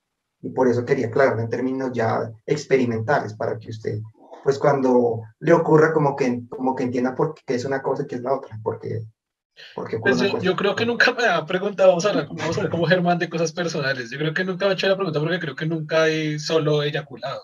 Que creo que nunca la vida me ha pasado. O sea, nunca he hecho una donación de estas de, de- de- ni, ni algo, ni algo como tan, o sea, tan, no sé, tan frío como que solo tenga que No, eyacular. me acordó de, creo que inclusive cuando hacen, creo que hay una, una forma de, de que usted, eh, por ejemplo, extraiga el semen y con, con presionando una zona específica, como lo que llaman como ordeño o algo así, una cosa así. Ordeño de, ordeño de verga. Sí, La existe, ¿no? próstata. Sí. Exacto, hay una forma para que usted sencillamente, sí, por eso le digo que es una cuestión puramente fisiológica. Pero, pero ¿cómo, cómo funciona? Kitsia, que es la experta. Pues no estoy muy seguro porque lo escuché mencionar, fue en una película donde... Ah, ¿usted qué hacen está haciendo, Germán? ¿Usted qué está haciendo, Germán? No está en una revista indexada. ¿no? Germán No, dice, era, pero no, no, no, no tan, creo que era American Pie o algo así. Germán, que- Germán dice, Germán dice, no, es que el, el amigo de un amigo, el amigo de Un amigo, una amiga, sí. No, pero sí son Porque diferentes. sí. Ya, ya tanto no sé, pero sí, sí. Sí, de qué hay diferencias, hay diferencias. Y de que se puede decir incluso, porque la oxitocina es una hormona maravillosa, que puede ser la oxitocina la hormona de la fidelidad, creo que sí, por el apego que, genera. Pero ahí desaparece esa amante, ¿qué pasó ahí? Ah, pues porque la adrenalina no sirve, no está chida. no, pero, pero... Voy a explicar eso, exacto. Si, si usted es una persona que simplemente tiene estas, como lo que usted dice, casi solo, eh, solo tiene estos picos de adrenalina siempre que tiene una relación con otro, pues, pues prácticamente puede hacerlo varias veces y no generar apego con ninguno. Es obvio. Porque si no está presente la oxitocina, ¿cómo genera apego luego de una relación sexual. no, no, nos dijiste si lo que estaba hablando los experimentos, los autoexperimentos de Germán es verdad. Digo que ya tanto no sé. Pero ah, sabes que, por ejemplo, cuando nosotros en el internado hacíamos tactos rectales, Sabes que el, tacto rectal, en, yo me acuerdo en ancianos, ¿no? Por ejemplo, eh, pues para ver hipertrofias prostáticas. Entonces, sí, es verdad que puedes causar una excitación y una estimulación a través del, de la próstata. O sea, y si no sabes cómo sí puedes llegar a, ocasionar una eyaculación, aunque el señor estaba ahí asustado que le estaban haciendo su examen rectal, ¿no? O sea, por eso sí. Ah, pero es que desde esa perspectiva de la, de la que mencionas ya es como tal el punto G masculino que, que, pues eso sí lo sabía, pero... pero Ajá, o sea, no, no, no, o sea, yo, no el señor que, se enamoró de la doctora. Lo que, no, lo que le estaba entendiendo a Germán es como que haces estimulación y eyaculas, como lo que tú decías, porque claro, tú lo, tú lo mencionas mucho mejor, como sin haber excitación, sin haber estimulación, sin nada, sino como que tocaba y eyaculaba, y se me hacía muy raro. Igual lo saco, si lo sacó de American Pie, pues qué fuente de investigación tan tremenda, Germán. No, porque debe de haber vasodilatación, o sea, ahí es un proceso meramente mecánico, ¿no? O sea, tienes que haber vasodilatación para que eso Claro, claro. Ok. ¿Ya? ¿Resuelta la duda? ¿Qué, qué, más, ¿Qué más iba a decir, Germán? Ah, no, pues, pero bueno, no sé si retomar lo mismo. Lo de, es que mi duda es exactamente lo que te decía. Es que en lo que había leído y eso, aunque la dopamina se asocia con el placer, creo que la dopamina es más con el, con el deseo y la serotonina es más con el placer como tal y con el humor. Entonces, no sé, por eso te preguntaba cuál es cuál, porque como que las mencionan a las dos, entonces no estoy seguro si la serotonina es realmente el placer o la dopamina o ¿O cuál es cuál? No, más bien la dopamina va, más por el lado de la de las drogas que te causan algún tipo de, de como lo has de mencionar, de placer. Es como, por ejemplo, la cocaína puede tener un efecto en receptores de dopamina. Y las primeras acciones de la cocaína van a ser una sensación de bienestar, o sea, sí, y van a ser todos esta estimulación de receptores, de eh, frecuencia cardíaca elevada, de midriasis, eh, incluso las cosas por eso se pueden ver un poquito más como en, en HD o súper, ¿no? Porque tienes efecto en los ojos, en la percepción, en, en, en esto. En cambio, la serotonina tiene más que ver con tu bienestar físico, de sentirte a gusto. Eh, hay ah. una diferencia muy grande, por ejemplo, en el sentir, en el sentirte bien, en el bienestar y en el estatus eufórico. Esto también como que hay, que distinguirlos, ¿no? Porque cuando tú tienes un estatus eufórico, te sientes demasiado bien. Y te dan ganas de cantar, y te dan ganas de gritar, y te dan ganas de, de más, ¿no? Esto no es saludable. estatus no, porque esto es lo que va a tener un bajón. En cambio, la serotonina es más como este estado de bienestar donde eh, no te duele gran cosa, te sientes animado, tienes ganas de levantarte, de, hacer, de trabajar, de estudiar, tienes concentración, tienes enfoque, va más por ese mm. lado y la dopamina va por el, por el lado del, gusto, ¿no? De, la euforia. Mm, por eso es, claro, por eso lo que lo, preguntaba, por eso es que lo, que te decía que a veces con estos medicamentos es, digamos que solo controlar la dopamina puede ser, porque es que lo que puede pasar muchas veces es que se siente la persona como, como robótica, ¿no? Porque como baja demasiado la serotonina o la controla, la persona siente como que pierde. Pero como hay otros, como estos atípicos, que estimulan la serotonina, como que se recupera el bienestar, porque cambias ese, esas, como esa adicción a, a, a, a estas emociones muy fuertes por un bienestar más general y puede funcionar mejor. Por eso creo que los están probando ahorita, digamos, para tratar ciertos, ciertas cosas, están tratando con estos eh, antipsicóticos atípicos porque tienen esta, esta ventaja que no tiene el otro, que puede ser que la persona, como se siente tan robotizada, como que hay un rechazo más al, tomarlo. ¿no? Ahora, imagínate qué, qué, diferente puede ser y qué miedo también el ser humano le, le da. Esto tiene que ver mucho con, con las cuestiones sociales. Eh, es diferente el quiero sentirme bien al no quiero sentir. Entonces, de repente, el que una droga, porque los fármacos no dejan de ser drogas, te lleve a un estado de anedonia, como muchos de los antidepresivos, es muy peligroso. Muy peligroso porque, como decíamos ahorita, en el dolor es un estado fisiológico que te está poniendo en alarma. El miedo también. Entonces, de repente, imagínate una persona que tenga problemas, deudas, que lo dejó el novio, la novia, que los hijos, no sé, o sea, que de repente tú le das un antidepresivo porque la persona está francamente depresiva, pero que tenga la pistola ahí un lado y también le quitaste, así como le quitaste el dolor, le quitaste el miedo y agarra la pistola y... Porque ya no hay un stop, o sea, tú, tú le quitas completamente estos mecanismos naturales que en tu juicio o con los receptores normales tú dirías, no, qué miedo, o sea, a lo mejor hay otra vía, no hay. O sea, lo envalentonas y es el que se cuelga de, la escalera o el que se tira del puente, porque no hay una, no sientes nada. Y al no sentir nada, igual te, te suicidas. En cambio, los que te permiten una regulación de estos sentimientos, claro, vas a sentir, pero vas a sentir de manera proporcional.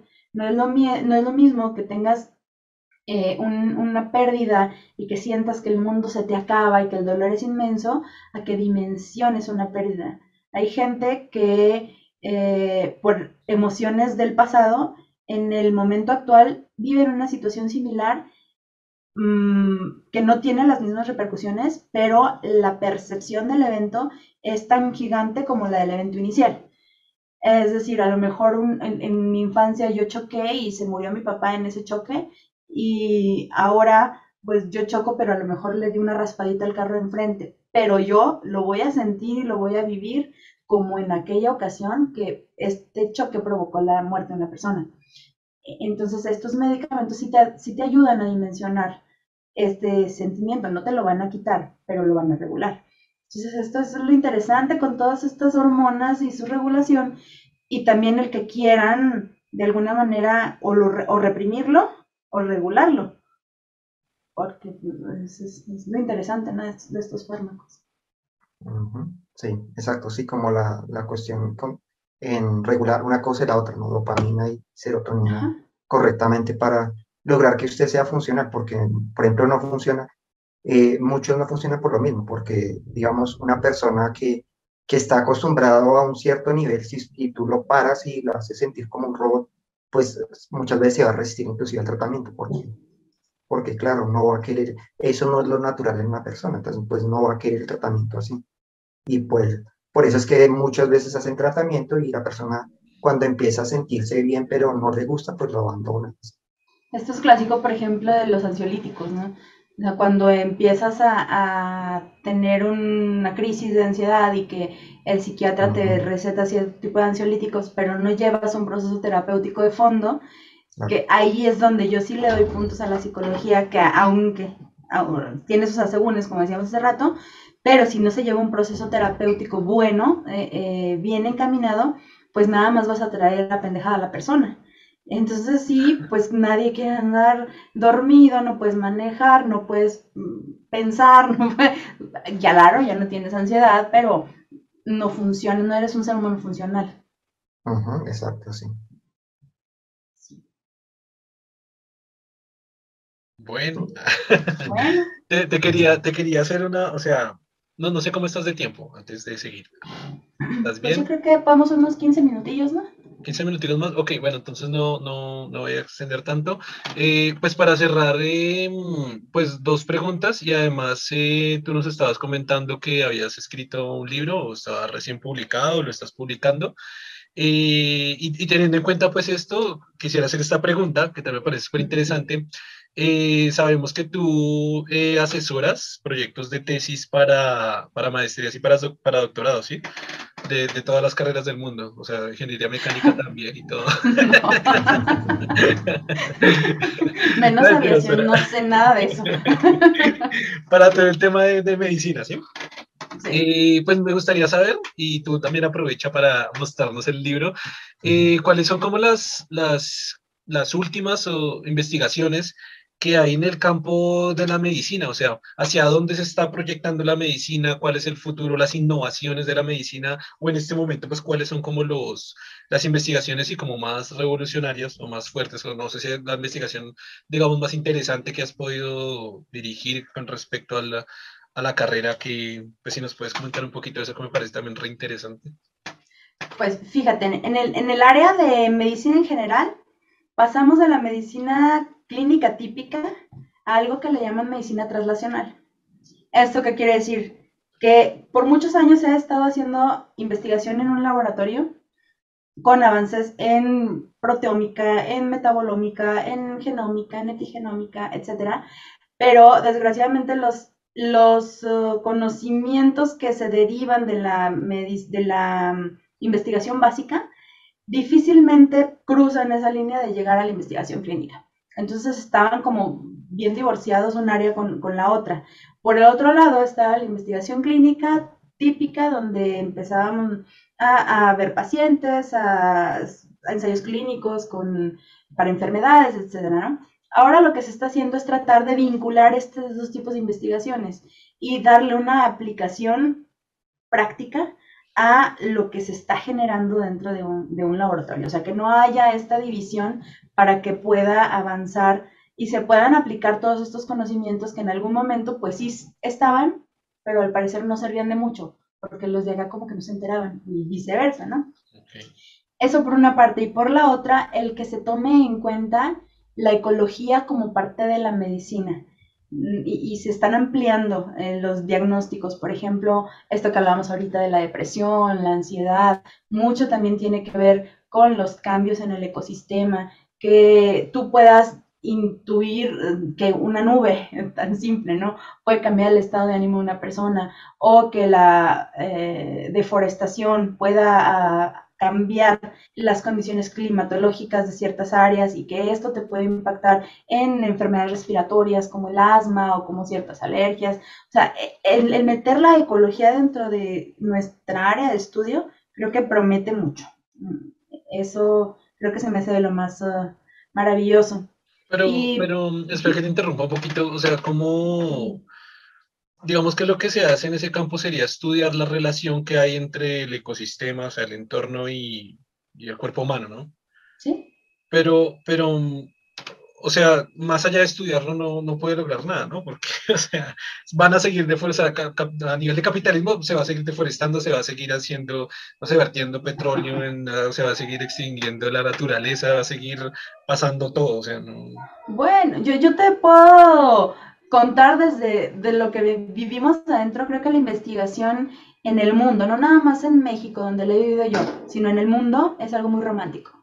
O sea, los investigadores, así como dijimos al principio, cuando vemos las cosas como son y que se te aparecen a través del proceso científico las causas y, las eh, consecuencias tan claramente, nacen propuestas, pero tú sabes que probablemente se van a caer en el escritorio porque esto daña intereses de terceros y te vas a ir al daño que estás eh, haciendo a los intereses del capitalismo y por qué se toman cierto tipo de decisiones, quién mueve los hilos de arriba, o sea, qué tanto puedes avanzar. Bueno, por eso se va a frenar, ¿no? O sea, digamos, lo, lo, que, lo que entiendo es cómo dar o llegar a conclusiones las cuales están relacionadas con el ecosistema, dar como llegar a conclusiones que afirman que efectivamente el daño al ecosistema está dañando directamente a, que está trayendo diversos problemas de salud al, al cuerpo humano, ¿sí? Eso es lo que entiendo como que por, por ese campo, por ese lado lo que se quiere lograr. Pues sí, lo que pasa es que siempre nos, nos han acostumbrado a tener visiones bien reduccionistas. Entonces, cuando tú dices, por ejemplo, ahora con COVID, ¿no? Se, se hasta dar, bueno, a mí sí me da como un poco de, entre risa, coraje y frustración, ya no sé qué sentir, pero el hecho de que te la pinten tan fácil como, eh, lávate las manos, ponte cubrebocas, este, no estés en lugares concurridos, eh, mm, sí, pero ¿a qué intereses está obedeciendo eso? ¿A quién le conviene que eh, la pandemia se dome o no se dome, ¿no? Empezando por ahí.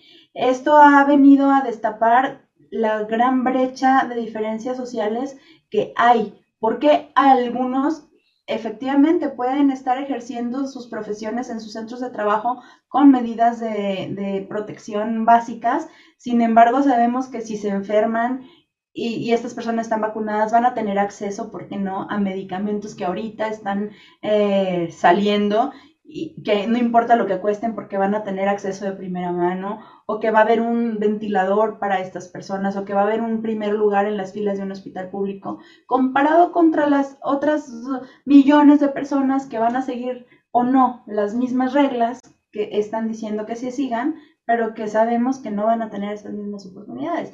Entonces, ahí vamos a meter dentro de todo este juego de toma de decisiones las condiciones sociales, las condiciones culturales, la conveniencia de quién se salva a quién no. Hay un fondo muy macabro también que se vivió dentro de las unidades de emergencia, donde se tenía que tomar una decisión porque se tenían tres, cuatro ventiladores y de repente tenías una sala COVID llena de 30 personas candidatas a intubar. ¿A quién intubas y a quién no? ¿A quién le das la oportunidad de que viva o de que muera? ¿Y por qué tendrías que estar decidiendo eso tú como médico? ¿Por qué el sistema de salud no te proporciona el equipamiento necesario para poder ofrecer ese a, a todos? Porque es un derecho universal la salud. Y, te vas a meter en, otras cosas. Eh, y esto es lo interesante, que cuando dejas de tener una visión reduccionista, pues sí te agüitas porque a lo mejor no puedes hacer muchas cosas, pero cuando menos no estás tan ciego como para decir, esto es fácil, ¿no? O sea, esto es cuestión de mucho trabajo y mis propuestas son estas. Y ya de ahí a que me puedan hacer caso, pues bueno, ya, ya a lo mejor sale un, alma revolucionaria que lo sepa.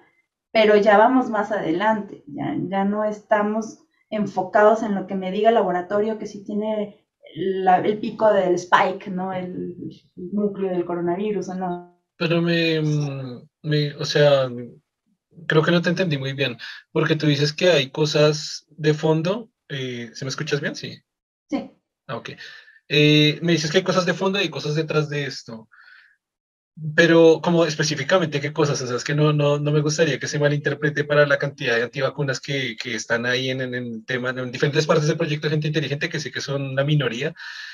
Eh, pero sí me gustaría como que, o sea, quisiera que nos especificaras o nos aclararas a qué te refieres con que hay cosas detrás y más cosas más allá de lo que se O sea, que no es tan simple, pues, como lo estamos, como lo estamos viendo. O sea, que, por ejemplo, te pueden decir, hay, hay mm, tres medidas para protegerte del coronavirus, ¿no? Que ponte el cubrebocas, que lávate las manos y para lo que le alcance a la mayoría de la población. No sé cómo está la situación en Colombia, pero por ejemplo en México, eh, los niños menores de 12 años no están vacunados. Pero en Estados Unidos hay vacuna para los niños de cualquier edad. Los estados que están colindando con Estados Unidos han tomado decisiones que involucran el que si los niños van a tener que estar obligatoriamente en la escuela, entonces pues se, los llevan en camioncito a vacunar a Estados Unidos, ¿no?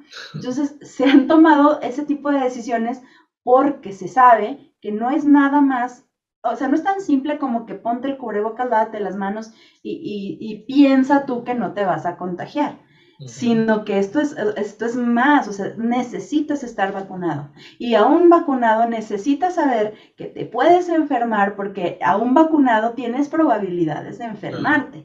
No andar haciendo eventos masivos, porque es, esta, es, esta es la visión pues que les pintan a una gran mayoría de la población. Cuando no se está informado, ese es este grupo de antivacunas y este grupo de teorías conspiranoicas que dicen que esto claro, es, claro. ¿sí? Eso, es a lo que voy, o sea, que no es tan simple, ¿sí? Claro, sí, es que, claro, no, ya te entiendo bien, sea, no es tan simple al otro lado.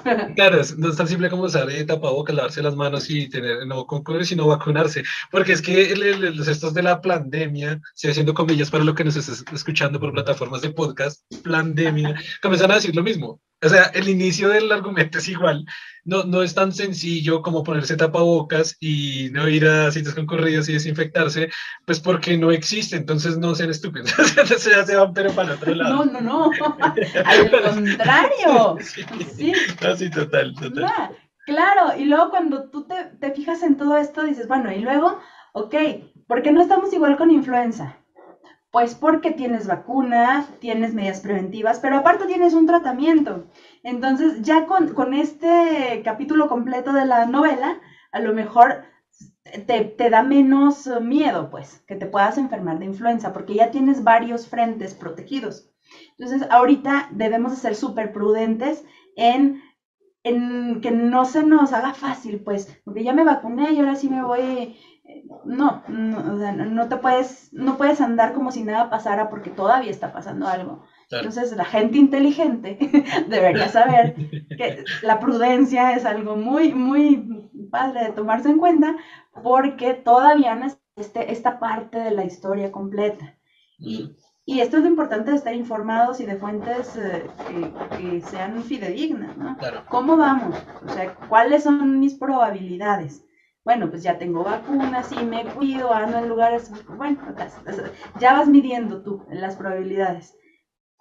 Mm, e, eso es más bien lo que quería, decir. Y de eso es de lo que se trata la ecoepidemiología. O sea, que te vas desde las políticas públicas hasta la molécula del spike. O sea, eso es lo que debemos de integrar. No es fácil, no, es reduccionista, es integral. Claro, claro. O sea, te iba a decir eso, que, o sea, lo apoyo totalmente porque a veces eh, digamos como que en la historia de la ciencia se, se lograba, y eso fue como hasta recientemente, o sea, como hasta 1900 o algo así, siempre se lograba llevar como a cada una de las ciencias independientemente y cada uno de los investigadores de las diferentes ramas trabajando únicamente en su lado y en su campo.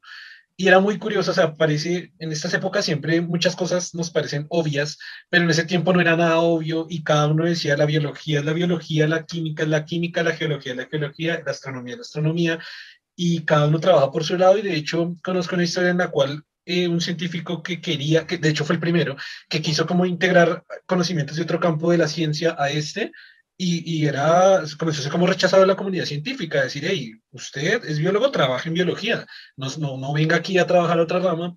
Afortunadamente, gracias a este evento y pues al avance de la ciencia, se dieron cuenta que pues nada, nada va por independiente ni nada va solo, ¿no? Que al final es realmente la integración de todas las ramas de la ciencia lo que logra un conocimiento mucho mayor y, mucho más integrado, mucho más completo, de, para llegar a conclusiones pues, también mucho más objetivas, mucho más concretas, mucho más racionales, por así decirlo. Y pienso que es algo de lo que tú estás eh, diciendo con este nuevo, como con este nuevo campo, ¿no? Que es que digamos que la relación que tú haces cuando me la comentas me parece pues como obvia, pero quizás no es tan obvia a nivel de políticas públicas, quizás no es tan obvia a nivel de, de, lo que le decía, quizás sirve el campo para proponer ideas, llegar a conclusiones que precisamente mm, fomenten o, digan que, que, realmente el cambio climático o, la afectación al ecosistema sí está eh, afectando al cuerpo humano de esta manera, esta, esta, esta, esta, esta, esta, como, hey, eh, claro. Un daño Ahora, nosotros tenemos siglos eh, haciendo esas separaciones que tú dices y de repente a lo mejor el biólogo molecular encontró algo muy interesante que tiene que ver específicamente con el ecosistema y cómo es la interacción y cómo es el daño que se está haciendo en el organismo, pero esto se puede traducir en una política pública y de repente, ¿cómo lleva esta persona a una mesa legislativa una iniciativa de ley si no sabe ni o sea, no tiene idea de lo que es la ecología, no tiene idea de cómo plantear una iniciativa de ley, o sea, ni siquiera sabe de dónde hacer la conexión. Entonces, de lo que se trata esta medicina translacional, que es el nuevo enfoque que se pretende dar, aunque suene como obvio, es lo que no se quede en la mesa. O sea, necesitamos llevar esto a, si esto es un asunto de una toma de decisión, que sea interpretado de la manera correcta y que sea abordado de la manera correcta, porque después da la casualidad de que esta era una buena idea, pero a la, a la hora de plantearse en una propuesta legislativa, se distorsionó completamente la verdad. Y se manipuló a conveniencia de los que mueven el sistema Y entonces, ok, o sea, lo que yo quise decir como un teléfono descompuesto, no, no era eso. Y eso no va a resolver nada. Claro, el, científico, el científico va a decir, bien, aprobaron mi ley. Y al final la ley dice una vaina totalmente diferente que dice, pero esto no fue lo que yo propuse. Exactamente. Esto, es algo que le da plata a los, a los corruptos de siempre. Ajá, sí, sí. Y es que no sé, estamos, no sé qué tanto tiempo tengas porque me gustaría preguntarte, pues, si quieres muy rápidamente, pues ya que volvimos a tocar el tema, esto se lo he preguntado a los invitados que han estado, lo hemos hablado con Germán en otras ocasiones, y precisamente que lo hablamos de, de los antivacunas. ¿Qué opinas? Pues tú que, o sea, pienso que eres una autoridad en el tema porque estás en el, vinculada con el tema pues completamente. Eh, normalmente les pregunto también sobre los terraplanistas, que básicamente es lo mismo. Pero bueno, en el tema antivacunas, no sé, ¿qué opinas de, qué opinas como de, primero de, pues, de toda la gente que cree que son antivacunas por una razón u otra? Y segundo, no sé, ¿cómo, cómo consideras que se puede mm, exterminar esta, esta, este virus, ¿no? Este otro virus. Pues mira, yo creo que es una cuestión de selección natural. Así de fácil. Casi que quiere decir que ojalá. Triste, pero, ¿no? Pero, no, pero no. van a estar ahí bien, o sea. Eso es, eso es lo malo. Eso es lo malo. Suena feo, pero. No, lo malo es que las personas que sí están vacunadas y eso, como lo que decías de que usted no tiene una certeza completa, ellos se convierten en riesgo para la persona que de pronto o tiene un sistema inmunológico deprimido y eso Usted lo puede, le puede hacer daño, le hace daño a la sociedad. Él, esa persona, así él no le pase nada de todas maneras. Mira, pasa que hay enfermedades que se erradicaron o que casi se erradican como fue en su momento la viruela, que son enfermedades prevenibles por vacunación, la, polio, la polio, este, el sarampión, casi, casi, porque luego con ese tema en las antivacunas echaron para atrás todo, todo el avance que se llevaba, ¿no? Pero el sarampión era una de las, de las enfermedades que ya casi estaba erradicada por la vacunación y lo que se generaba era una inmunidad de rebaño. La inmunidad de rebaño es cuando la mayoría de la gente ya están inmunizadas, ya sea de manera por la vacunación o bien porque tuvieron la enfermedad y generaron una inmunidad permanente, porque hay que decir, hay algunas enfermedades que no te generan inmunidad permanente, como es el caso del COVID. O sea, el sarampión sí te da, tú sí generas inmunidad permanente y ya no te va a volver a dar. El COVID no es el caso. Eh, si se llegara a, hacer esta inmunidad de rebaño, entonces todos los que estamos vacunados, de alguna manera haríamos como un cerco para que el que, al que está padeciendo el COVID, por ponerle un nombre a esa enfermedad, eh, bueno, pues está como protegido porque no puede contagiar a los que sí están vacunados. Ese, e, en ese hipotético caso es porque ya se habría logrado más del 80% de la vacunación eh, global, pues del, eh, podría ser una manera de protección contra las antivacunas. Porque están propiciando estas personas que o, o, no está llegando a la vacunación porque puede haber dos casos, ¿no? En el caso de los que no se quieren vacunar, y el caso de los que no se les está dando el acceso a la vacunación, como es el caso de África, por ejemplo. Claro, que en, ese caso pues ya, o sea, es como otro tema porque obviamente ellos no tienen en, su decisión el hacerlo o el, no hacerlo.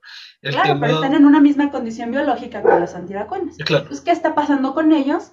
Que está mutando y mutando y mutando las cepas de virus y que ahorita tenemos un, un foco rojo de una probable cepa que es la Omicron, que pudiera ser que no estemos, o sea, aunque estemos vacunados, que ese preciso, esas mutaciones que tienen, pudieran dañar a las personas aunque estuvieran vacunadas. Entonces, este es el problema con ellos, ¿no? O sea, que están generando un problema más grande por mutaciones del virus. Claro, es que es, un problema de salud pública. Yo, yo siempre lo he puesto como un problema de salud pública emergente y creciente, que es lo peor, porque llegan a convencer a, a grupos gigantescos de personas, a comunidades gigantescos que no se vacunen.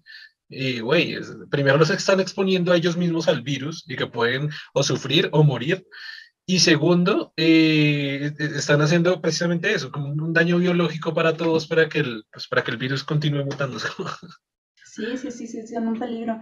Digo, si fueran un peligro para ellos mismos, dice, este, no sé si conozcan al brasileño, es youtuber, se llama Diego Rosarín.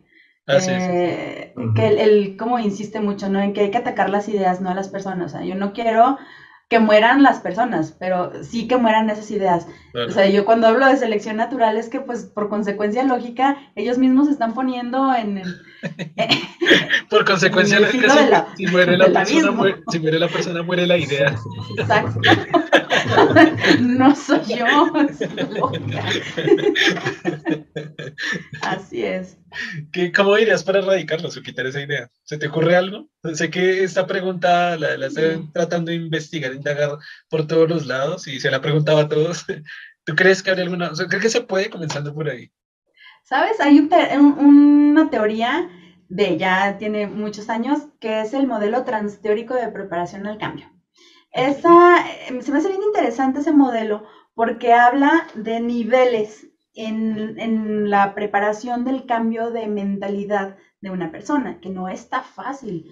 Están los ignorantes, los que de plano no saben, pero que a la hora que les explicas, como que les cae el 20 y dicen, ah, ok, ya conozco. Entonces la ignorancia es lo primero. Pero cuando no hay ignorancia, hay negligencia, ¿no? Entonces ya, ya como que eh, educas y medio entienden, pero hay quien sabe, pero que cuando partes de una idea completamente, que no tiene fundamentos pues científicos, ¿cómo combates una idea eh, que está enraizada en el aire? O sea, no, no puedes, es como como hablarle a la pared, porque aunque tú le pongas todos los fundamentos lógicos, ellos te van a contraargumentar con argumentos metafísicos o, basados en... cojones, dicen los españoles. Mira, hace como un año, ajá, como una me peleé, bueno, me peleé, o sea, estaba eh, escuchando a una persona que por ahí salió en Facebook que decía esto, precisamente era antivacunas y que la conspiración y que no sé qué, que que él con un lavado de colon, con no sé qué demonios, este, desintoxicación de no sé qué cosa y con, cloro, con dióxido de cloro, que con eso era la el non plus ultra para combatir, ¿no? El COVID. Claro, cura para el coronavirus. a mí se me hizo una una insensatez y una locura, pero yo al principio pensé que esta persona, como está tan convencida, dije, bueno, ok, vamos a, platicar, o sea, porque este es un potencial, a, lo sigue gente, o sea, es un artista, de hecho, es artista de música ranchera, no sé de, de qué demonios, y yo dije, bueno, a lo mejor lo logro. Y empecé yo con artículos a decirle, mira esto. Y aparte lo que tú estás promoviendo no es nada más que no te cure, es que te va a dañar. O sea, hay, niños que han llegado con quemaduras gravísimas por la utilización negligente de ta, ta, ta, ¿no? Y me empezó a sacar, a ver, es que los virus no existen, los virus se mueven por moléculas, de, a ver, enséñamelo. Y yo así de que, o sea, me, argumentaba cosas tan que se movían por cargas magnéticas y sí que tú te limpiabas con quién sabe qué. o sea, ¿cómo contraargumentas cuando no, es, no, no hay una base? O sea, cuando estamos partiendo de los mismos axiomas, probablemente podamos hacer una discusión y tú puedas entender mi punto de vista y yo pueda decirte el mío y ahí, ahí logramos algo, ¿no? Pero cuando estás platicando con una persona que parte de bases tan estúpidas, no puedes, no, se puede. Entonces creo que es el grupo peligroso, porque ese grupo jala a los demás. Entonces, dentro de ese modelo hay, otro, otro escalón, ¿no? El riesgo, cómo se percibe. No es lo mismo que tú le digas a una persona, no andes a 200 kilómetros por hora porque te vas a dar en la madre y te mueres, y cuando se va a, esa velocidad, choca y casi se muere, esa persona te aseguro que no vuelve a, andar a esa velocidad. Pero si tú le dices a un fumador, oye, no fumes porque te va a dar cáncer, como el riesgo percibido no es inmediato, no se asimila. Es lo mismo con el COVID, como no me ha dado, como no me ha dado, como, no sé cómo le hacen esas personas, pero no les da. No, lo, curioso, es que les da, pero les da, en su gran mayoría les da suave, porque, porque son las estadísticas del coronavirus. El coronavirus, o sea, por su propia biología, a la gran mayoría no los va a matar. Entonces les da y comienzan, claro, es que es una gripa, es que es una gripa, pero se monta en la pandemia porque es igual a una gripa. Y no, güey, no, es que la propia, la propia biología dice que no lo va a matar siempre. No, es que usted es el que cree esas bobadas. Pues así estaba la, ya ni acuerdo cómo se llamaba ese, un físico culturista que le apodaban la, ay, por ahí anda en YouTube, la, ay, bueno, no, no me acuerdo, la chiquisola, no sé cómo, tenía un sobrenombre medio, la jefa o no, no sé qué. Así, era de esos, le dio COVID y así se murió.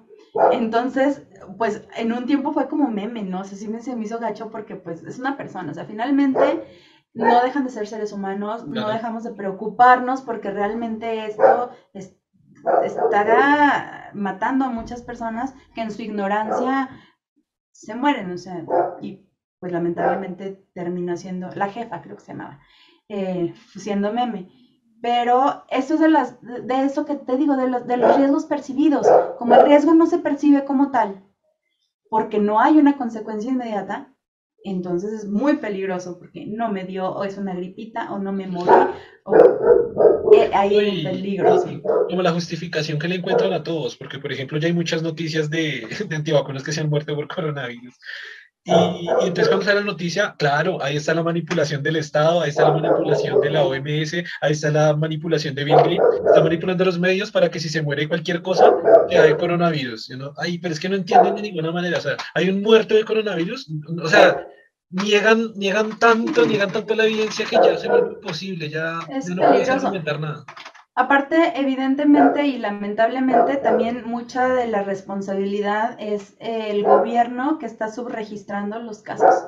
O sea, también para que esto no sea tan impactante, creo que es lo que hablamos de las conveniencias, ¿no? No, no me conviene que el pueblo esté asustado, porque si yo le paso, por ejemplo, es impactante ver cómo las funerarias de repente se saturan y luego están los cuerpos en, en bolsas negras afuera de los crematorios porque no hay lugar para deshacerte tan rápido, ¿no? para cremar tan rápido los cuerpos, esas imágenes no las pasan en la televisión o no hay medios de comunicación que estén reportando realmente cifras reales de, coronavirus. Digo, no sé, allá cómo se esté reportando, pero por ejemplo aquí solamente si tienes síntomas eh, severos, que tengas factores de riesgo, puedes ir a acudir a que te hagan una prueba al centro de salud. Si tienes síntomas leves y no estás bajando saturación de oxígeno, te quedas en tu casa, asumes que tienes COVID y tan, ¿no? Entonces, por cada, por cada enfermo reportado, hay aproximadamente siete no reportados. Entonces, ¿en qué momento las personas que no tienen acceso a una información más certera, que no tienen a lo mejor acceso a Internet y que las eh, noticias a lo mejor les llegan por la televisión, que está manipulada por, evidentemente, el gobierno, van a tener una información real. O sea, esa gente es la que, pues no pasa nada. O sea, ¿cómo me estás diciendo que la cosa está tan grave? Pero a mí me están diciendo que se murieron 43 personas hoy en el estado, ¿no? No es, uh, híjole, está, está difícil. Y está difícil querer convencer a alguien cuando la masa está recibiendo una información manipulada. Claro. Lo que pensaba es lo que, ¿se acuerda lo que planteamos la, cuando hablamos sobre el COVID?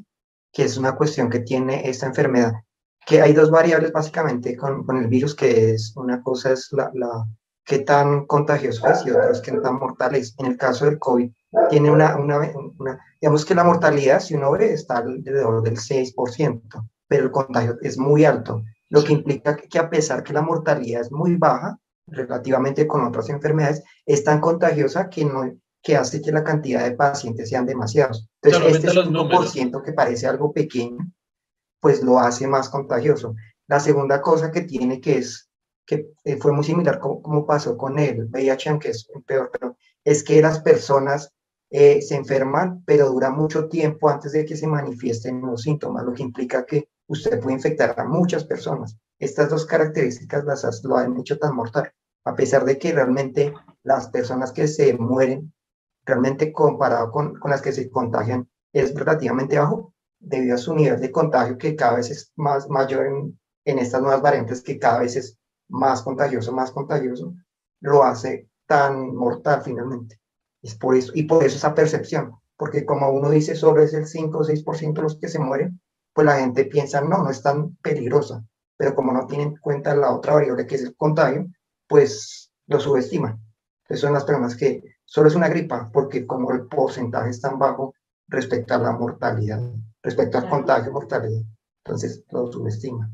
Y es creo que lo que hay que aclararle a la persona. Sí, puede ser que el contagio, que la mortalidad solo sea 6%, pero lo que tiene que tener en cuenta es que el nivel de contagio es muy alto, que implica que la cantidad de que sea contagiado es demasiada. Y ese 5% ya van 5 millones de personas a nivel mundial así se sea el 5%.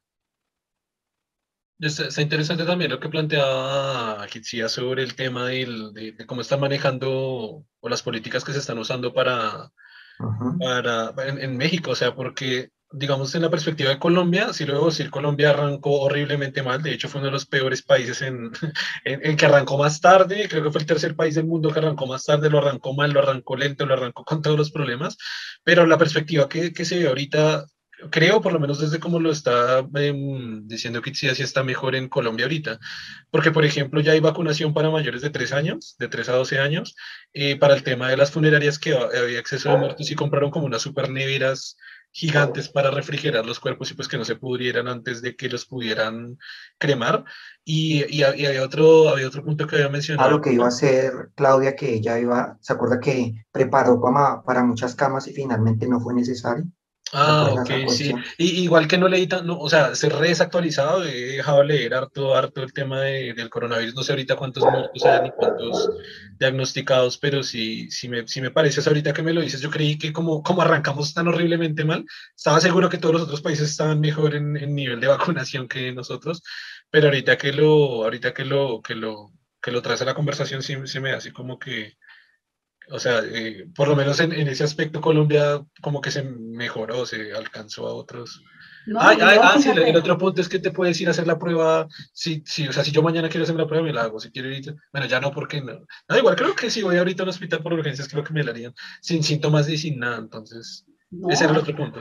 Acá no, pero imagínate ahora todo esto y que sale el secretario de salud a dar declaraciones y que dice que pues la gente le dice, ¿no? Y sus nietos, pero tienen nietos, ¿no? O sea, no le gustaría que se vacunaran y...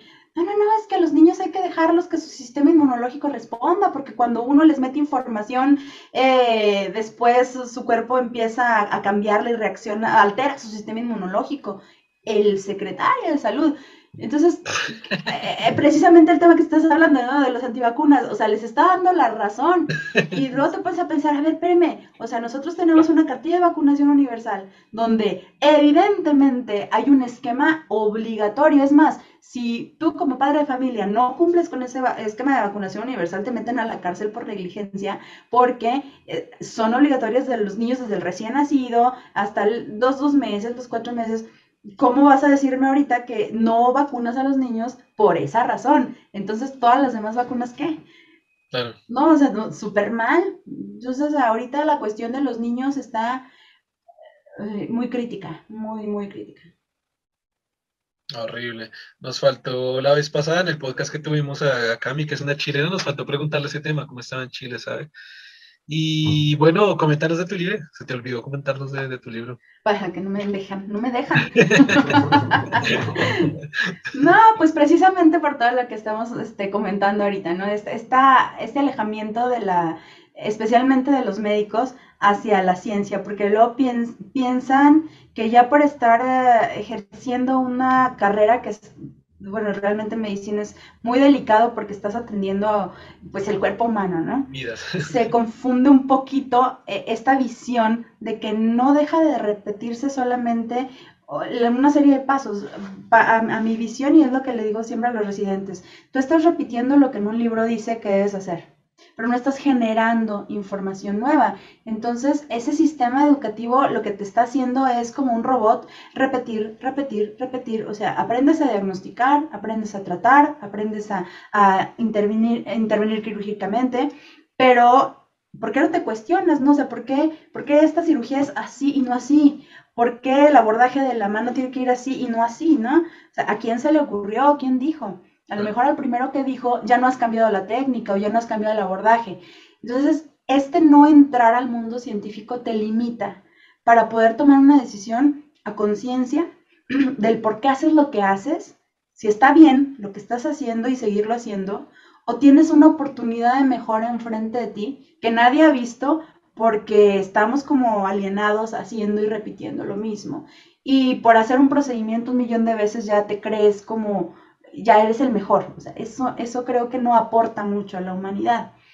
Sin embargo, si tienes la oportunidad de conocer el método científico, cómo es que se genera una pregunta de investigación, cómo es que no es tan difícil, ya cuando tienes un problema enfrente, plantear la, la, propuesta de solución, ¿no? Bueno, si ya encontré el hueco en el conocimiento, ya encontré una oportunidad, ahora sí lo convierto en pregunta y me formulo una hipótesis y le hago un diseño de cómo es que puedo responderlo. Y esto lo llevó como de la manita. Esto es realmente al final lo que generó la necesidad de utilizar una herramienta que en este caso pues terminó siendo mi libro, de decirle al residente, esto es un una guía que te va a llevar así, ¿no? De, como de la mano, de la mano conociendo el ambiente hospitalario. No vas a agarrar el libro y vas a ver una serie de fórmulas y diseños fríos. Vas a encontrar una historia de, en, pues, en mi caso a mí me sirvió mucho la experiencia hospitalaria, ¿no? En decirles, esto es así, esto fue lo que yo viví, estos fueron los errores que yo cometí pero derivado de estos errores, esto fue lo que yo aprendí. Entonces, a mí me gustaría ahorrarte todo ese proceso y, compartírtelo de tal modo que encuentres a la ciencia y al proceso de tu tesis un, algo amigable, no le tengas miedo. Cuando le pierdes el miedo al método científico, te conviertes en un mejor, digo, de la, medicina, ¿no? En un mejor médico, en un mejor especialista. A lo mejor tu idea no es andar publicando, pero cuando menos vas a saber qué decisiones tomar por ejemplo, poniéndolo en el caso particular del coronavirus, se plantearon muchos tratamientos, ¿no?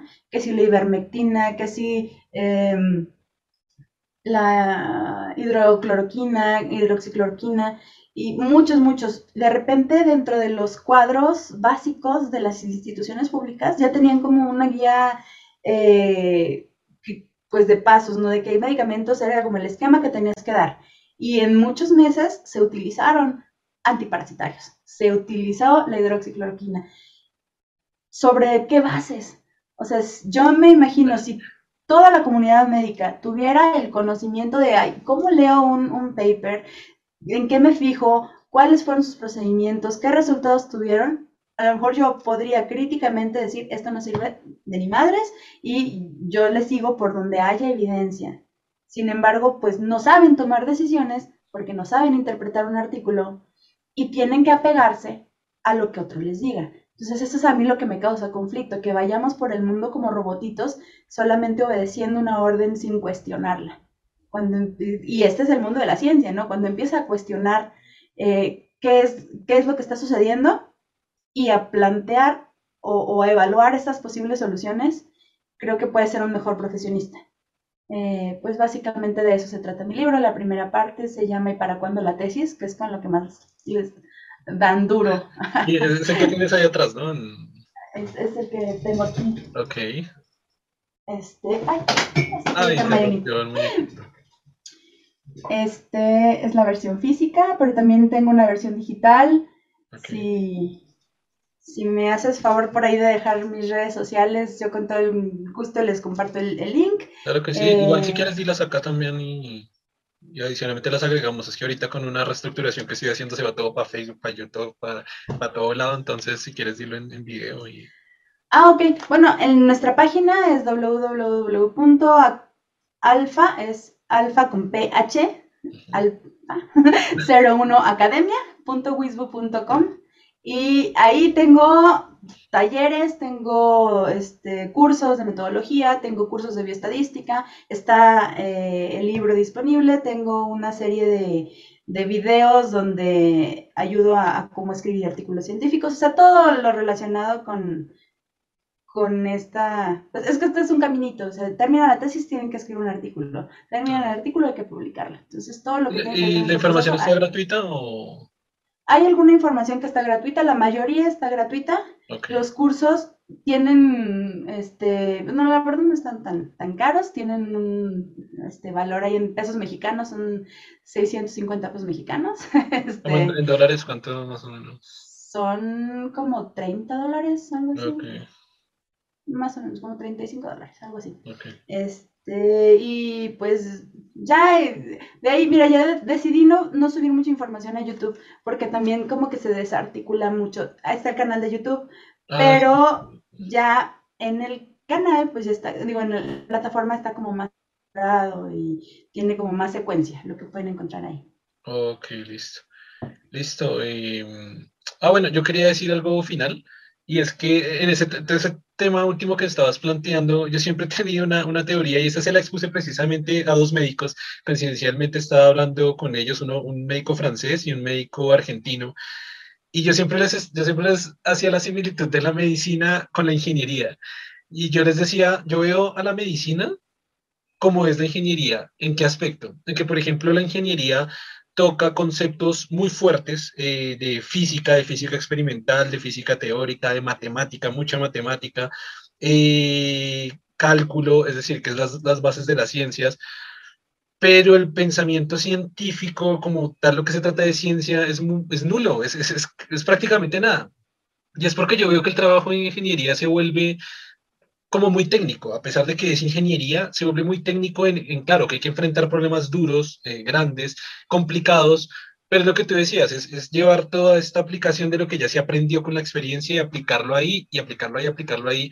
Y esta fue una, una teoría que alguna vez pensé, una, llamémosle teoría eh, para mí mismo, y es por la cantidad de creyentes en Dios que yo percibía desde las ingenierías. Es decir, desde mi concepto, la gran mayoría de ingenieros son creyentes y yo digo, pero tocaron, o sea, es manipular la matemática tan de cerca como se, se toca, o sea, hay que manipular, hay que jugar con ella, hay que resolver, hay que aprender un montón, pero se aprende tan focalizada a resolver problemas, a resolver problemas de esta índole, de esta índole, que al final la ciencia, la ciencia es como si fuera por allá una cosa rara, extraña, que no, no tiene nada que ver. Y yo les planteaba a ellos que a mí se me decía la medicina el trabajo muy similar, es decir, desde la medicina tienes que tocar mucha biología, lo que tú decías, biología molecular, tienes que tocar anatomía, tienes que tocar bases fuertes de ciencias puras y duras, pero al final el médico se vuelve, porque me he encontrado con un montón de médicos que también son creyentes en Dios y están rezando antes de una cirugía, y yo digo, wow, y, yo digo, porque al final se vuelve algo similar, es como, para mí la, la, la, la, medicina es como el ingeniero de esas otras ciencias,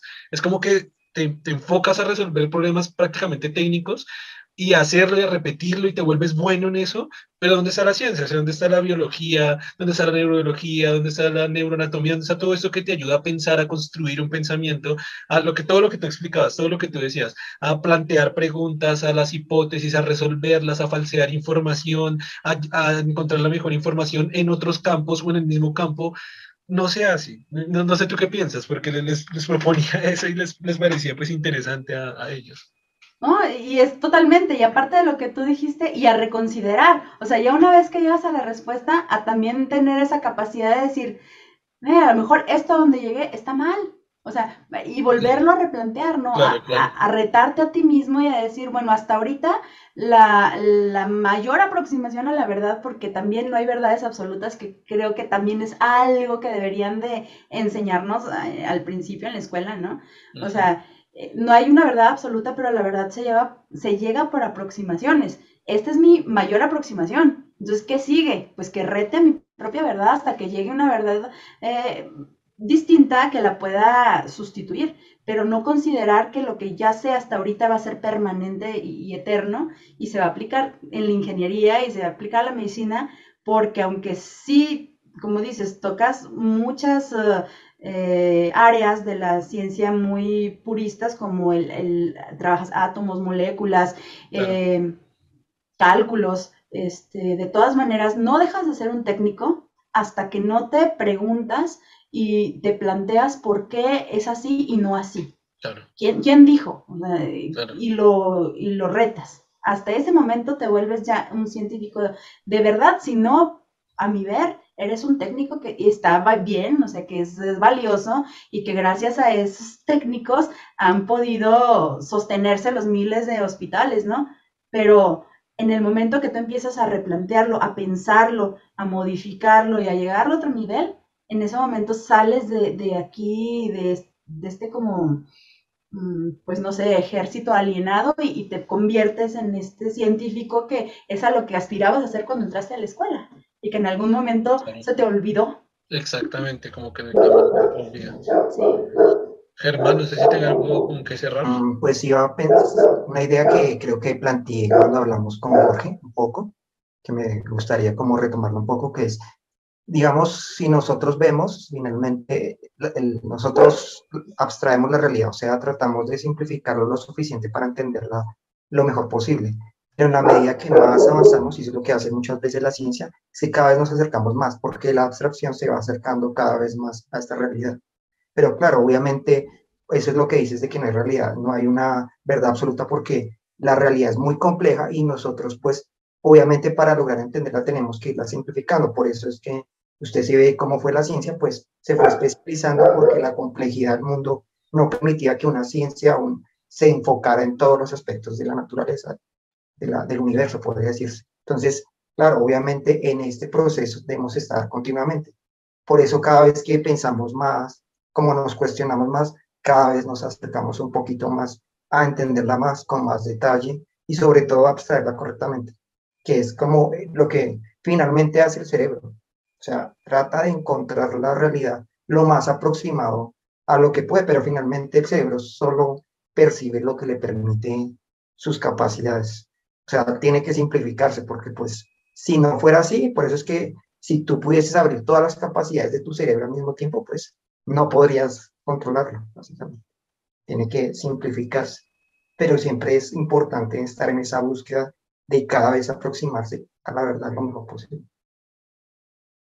Bueno, y con estas sabias palabras cerramos el podcast del día de hoy. Muchísimas gracias, Kitsia, por estar otra vez acá en el canal y por primera vez en el podcast. Esperamos que estés de nuevo en el podcast y de hecho de pronto una colaboración de YouTube que te va a comentar para después. Sí, ojalá vuelvas a acompañarnos acá en el podcast. En serio que muchas gracias por estar aquí.